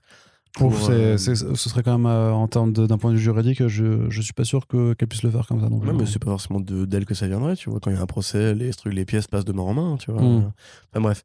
Donc je suis assez impatient de voir justement comment ça va se terminer tout ça, mais c'est bien de voir que, euh, comment dirais-je, les autres collaborateurs de Marvel Studios ben, prennent note, euh, considèrent eux aussi qu'il y a un problème et que ça va peut-être les faire chier euh, à ce degré-là. Parce que moi, je pense qu'il est important que ça les fasse chier. Il est important que le studio ne gagne pas parce que sinon, c'est bah, c'est Goliath qui éclate David et euh, à un moment donné, bah, il en a marre, quoi. Même si c'est un David qui réclame euh, 100 millions de mais, dollars. les- quoi. mais, mais 50 millions, tu sais que pour Disney, bon, je dis pas que c'est des pois chiches, hein, mais je veux dire, c'est c'est quand même euh, rien. Tu vois, comme tu l'as dit, euh, Endgame et Infinity War tout seul. euh, et puis quand tu vois qu'ils arnaquent leur, euh, leur, euh, tous leurs collaborateurs, en fait, à un moment donné, moi, je prends la victoire symbolique que je peux. Tu vois, je prends Mm. le David qui passe, celui qui, entre guillemets, a le plus de chances de s'en sortir. Tu vois, je, je back, euh, c'est un petit peu du vote utile, on va dire, comme on dit au présidentiel. Je préfère, grosso modo, euh, que Scarlett Johansson gagne beaucoup d'argent plutôt que Disney euh, ne perde jamais. D'accord. Sinon, bah, ils, là, ils continueront tout le temps, toute leur vie, à arnaquer leurs collaborateurs. Très, ouais, effectivement. Et du coup, toujours question d'argent et toujours question de Marvel Studios, mais bonne nouvelle pour Shang-Chi, justement, qui lui n'est pas sorti sur Disney, euh, qui n'a pas profité d'un premium access. Et a priori, bah, ça lui a bien profité, euh, parce qu'il fait. euh, alors, certes, à l'échelle du box-office de Marvel Studios, euh, ce n'est pas énorme, mais c'est même un des, un des démarrages les plus bas. Mais euh, par rapport au contexte de crise sanitaire et même de façon plus générale, hein, parce que même hors, euh, hors crise, c'est euh, la meilleure, euh, le meilleur démarrage pour un box-office sur euh, le fameux week-end du Labor Day, qui est un peu l'équivalent d'une fête du travail aux États-Unis, et qui a traditionnellement lieu donc le premier samedi de septembre. Lundi. Lundi, pardon, oui, le, oui, le le c'est le lundi. Le- voilà, c'est ce week-end de 4 jours, donc avec le premier lundi de septembre, donc avec un, voilà, un box-office américain qui est grimpé jusqu'à 90 millions de dollars euh, sur ces 4 jours, alors que le vrai record précédemment euh, tenu, c'était euh, c'était Halloween, non C'est ça sur 30, C'était le Halloween de Rob Zombie en 2007. En 2007 ouais. Et c'était 30 millions de dollars, donc là on Ouais. fait trois fois plus. hein. Tout à fait. Euh, par précision, d'ailleurs, quand je dis un week-end de 4 jours, c'est qu'aux États-Unis, on compte le premier week-end d'ouverture, vendredi, samedi, dimanche, qui là, du coup, s'étend avec un lundi. Donc, ouais, c'est plutôt un bon, un bon score. Euh, effectivement, les, les estimations étaient un peu basses. D'ailleurs, on en avait parlé dans le podcast. Je pensais vraiment qu'il marcherait pas à ce point-là. Euh, parce que c'est clairement un produit qui a été fait pour, euh, on va dire, une niche aux États-Unis, une grosse niche, mais une niche aux États-Unis et le mainstream chinois, on va dire le mainstream ou sur le public chinois. Et a priori, bah, le film va pas sortir en Chine du tout. Donc, euh, enfin, ce n'est pas encore d'actualité. Donc, c'est quand même plutôt cool de voir que justement, Marvel, finalement, s'aperçoit peut-être un peu tard qu'ils n'ont pas forcément besoin en fait de cette partie-là du public. Maintenant, il faut quand même rester très prudent. Euh, Black Widow a bien démarré aussi avant de se péter la gueule. Ouais, mais Black Widow était sur Disney+. Voilà, et c'est là justement qu'on va voir si effectivement le fait que Disney Plus soit dans la boucle ou pas a vraiment un impact sur la consommation des films, puisque bah, jusqu'à preuve du contraire, euh, Suicide Squad était pas dispo, enfin était dispo justement, pardon, sur HBO Max et le film s'est planté vénère dans les salles. Alors qu'à l'inverse, Fast and Furious 9 était pas dispo où que ce soit en streaming et a très bien marché cet été. Donc peut-être qu'il y a effectivement un vrai lien de causalité à faire. Peut-être que vraiment les gens piratent qu'ils en ont marre d'être pris pour des cons. Et peut-être simplement que euh, bah, il serait temps que le box-office reprenne des couleurs. Donc moi je serais, assez content, paradoxalement, parce que maintenant en fait j'aime bien le film, que euh, justement Shang-Chi fonctionne alors qu'avant j'y croyais pas et j'avais limite envie que Marvel Studios se plante pour que cette quête du marché chinois euh, finisse par leur mordre la gorge. Et en définitive, là, j'ai- j'aimerais bien qu'il marche parce que c'est devenu un petit peu le, le seul champion qu'ils ont envoyé, euh, euh, j'ai envie de dire, au casse-pipe, parce qu'ils l'envoient sur une, une- justement un, week-end, un week-end qui est historiquement pas une bonne période pour démarrer les films, euh, sans Disney+, et que du coup, bah, ça pourrait prouver que des films qui sont lancés sans streaming peuvent mieux marcher que les films qui sont lancés avec. Et puis voilà. Ouais, très bien. Non, non, je suis, je suis euh, bon. Pour là, je, je partage. d'accord avec moi Là, je partage ton analyse et je suis assez convaincu que à partir du week-end prochain et du coup on le rabordera dans, la seconde moitié du mois euh, dans le prochain front page mais je pense qu'on pourra juste faire une, pastille juste pour dire est-ce qu'on avait vu juste ou pas? Mais moi je suis assez persuadé que euh, en plus vu qu'il y a quand même un assez bon accueil aussi euh, public j'ai l'impression que ça va bien mieux se passer que pour que pour Black Widow clairement et que et c'est pour ça d'ailleurs hein, qu'il y a des bonnes retombées a priori sur euh, sur Eternals puisque euh, de, de ce que l'on sait maintenant euh, la sortie euh, exclusive au cinéma est aussi, est aussi euh, confirmée pour Eternals de euh, Chloé Zhao, euh, avec donc toujours cette fenêtre d'exclusivité de 45 jours a priori avant de, Ouais. de pouvoir passer qui sur. reste, qui reste rien du tout euh, Ouais. au demeurant, mais euh, après, Eternals, le casting est plus gros. ça me d'être. fais pas de gros soucis pour Mm. Eternals. Déjà, ça va attirer les cinéphiles parce que Chloé Zhao a eu l'Oscar récemment. Ça va attirer les fans d'Angelina Jolie, ça va attirer les fans de, de Game of Thrones, Salma Hayek. deux princes. De Salma Hayek. Alors, je sais pas s'ils sont si nombreux aujourd'hui, les fans de Salma Hayek. Oh, En détrompe-toi. tout cas, ils ont une bonne mémoire. We are Legion. mais non, mais je suis, euh, je suis dans cette légion. Mais euh, non, je me- je m'inquiète pas trop pour Eternals. En plus, Marvel Studios vraiment- l'a vraiment vendu comme le nouveau, vraiment la nouvelle euh, début de phrase de la phase 5, on va dire, même si techniquement, en vérité, c'est faux, puisque c'est Loki qui démarre la phase 4, pardon, je veux dire. Ouais, ouais, phase 4, ouais. Mais en tout cas, c'est le nouveau gros film, comme avait pu être Les Gardiens, comme avait pu être euh, euh, Doctor Strange, quelque part. Bon, c'était un peu de la. Ouais, ouais, raté cas. recommence pas, recommence pas. Pourquoi? Parce qu'on on connaît ton avis sur Doctor Strange. Non, mais j'ai qu'à. Ben, et alors? Hein? C'est vrai. On connaît ton avis sur Venom euh, 2 Non, pas Est-ce que encore. tu te prives hein, Putain, c'est vrai, vrai, que ça arrive bientôt, ça aussi. hein, Ouais, je ouais, crois. bon, bref, voilà, on, on verra. On verra très bien. Et bien, Corentin, c'est là-dessus que l'on va finir ce petit front page des familles. Cool Et on espère que l'émission vous a plu. N'hésitez pas à nous le faire, euh, à, à nous dire vos retours sur l'émission, sur les sujets qui sont abordés dans l'espace commentaire ou sur les réseaux sociaux. Et on vous rappelle que la meilleure façon de soutenir ce podcast, si vous voulez le voir perdurer dans le temps, c'est de le partager le plus possible pour qu'il soit écouté par toute la France et qu'il dépasse le podcast des grosses têtes. Euh, voilà, c'est un peu notre objectif Ou le webtoon Batman. ou les webtoons Batman. mais ça, ça va être compliqué, ça, quand même, euh, Corentin. Autant les grosses têtes, c'est faisable, autant les webtoons Batman, je ne, je ne sais pas. D'accord? Très bien. En tout cas, on vous remercie de nous avoir écoutés et on vous dit à, tr- à très bientôt pour le prochain podcast. Salut. D'accord Salut. Salut Voilà.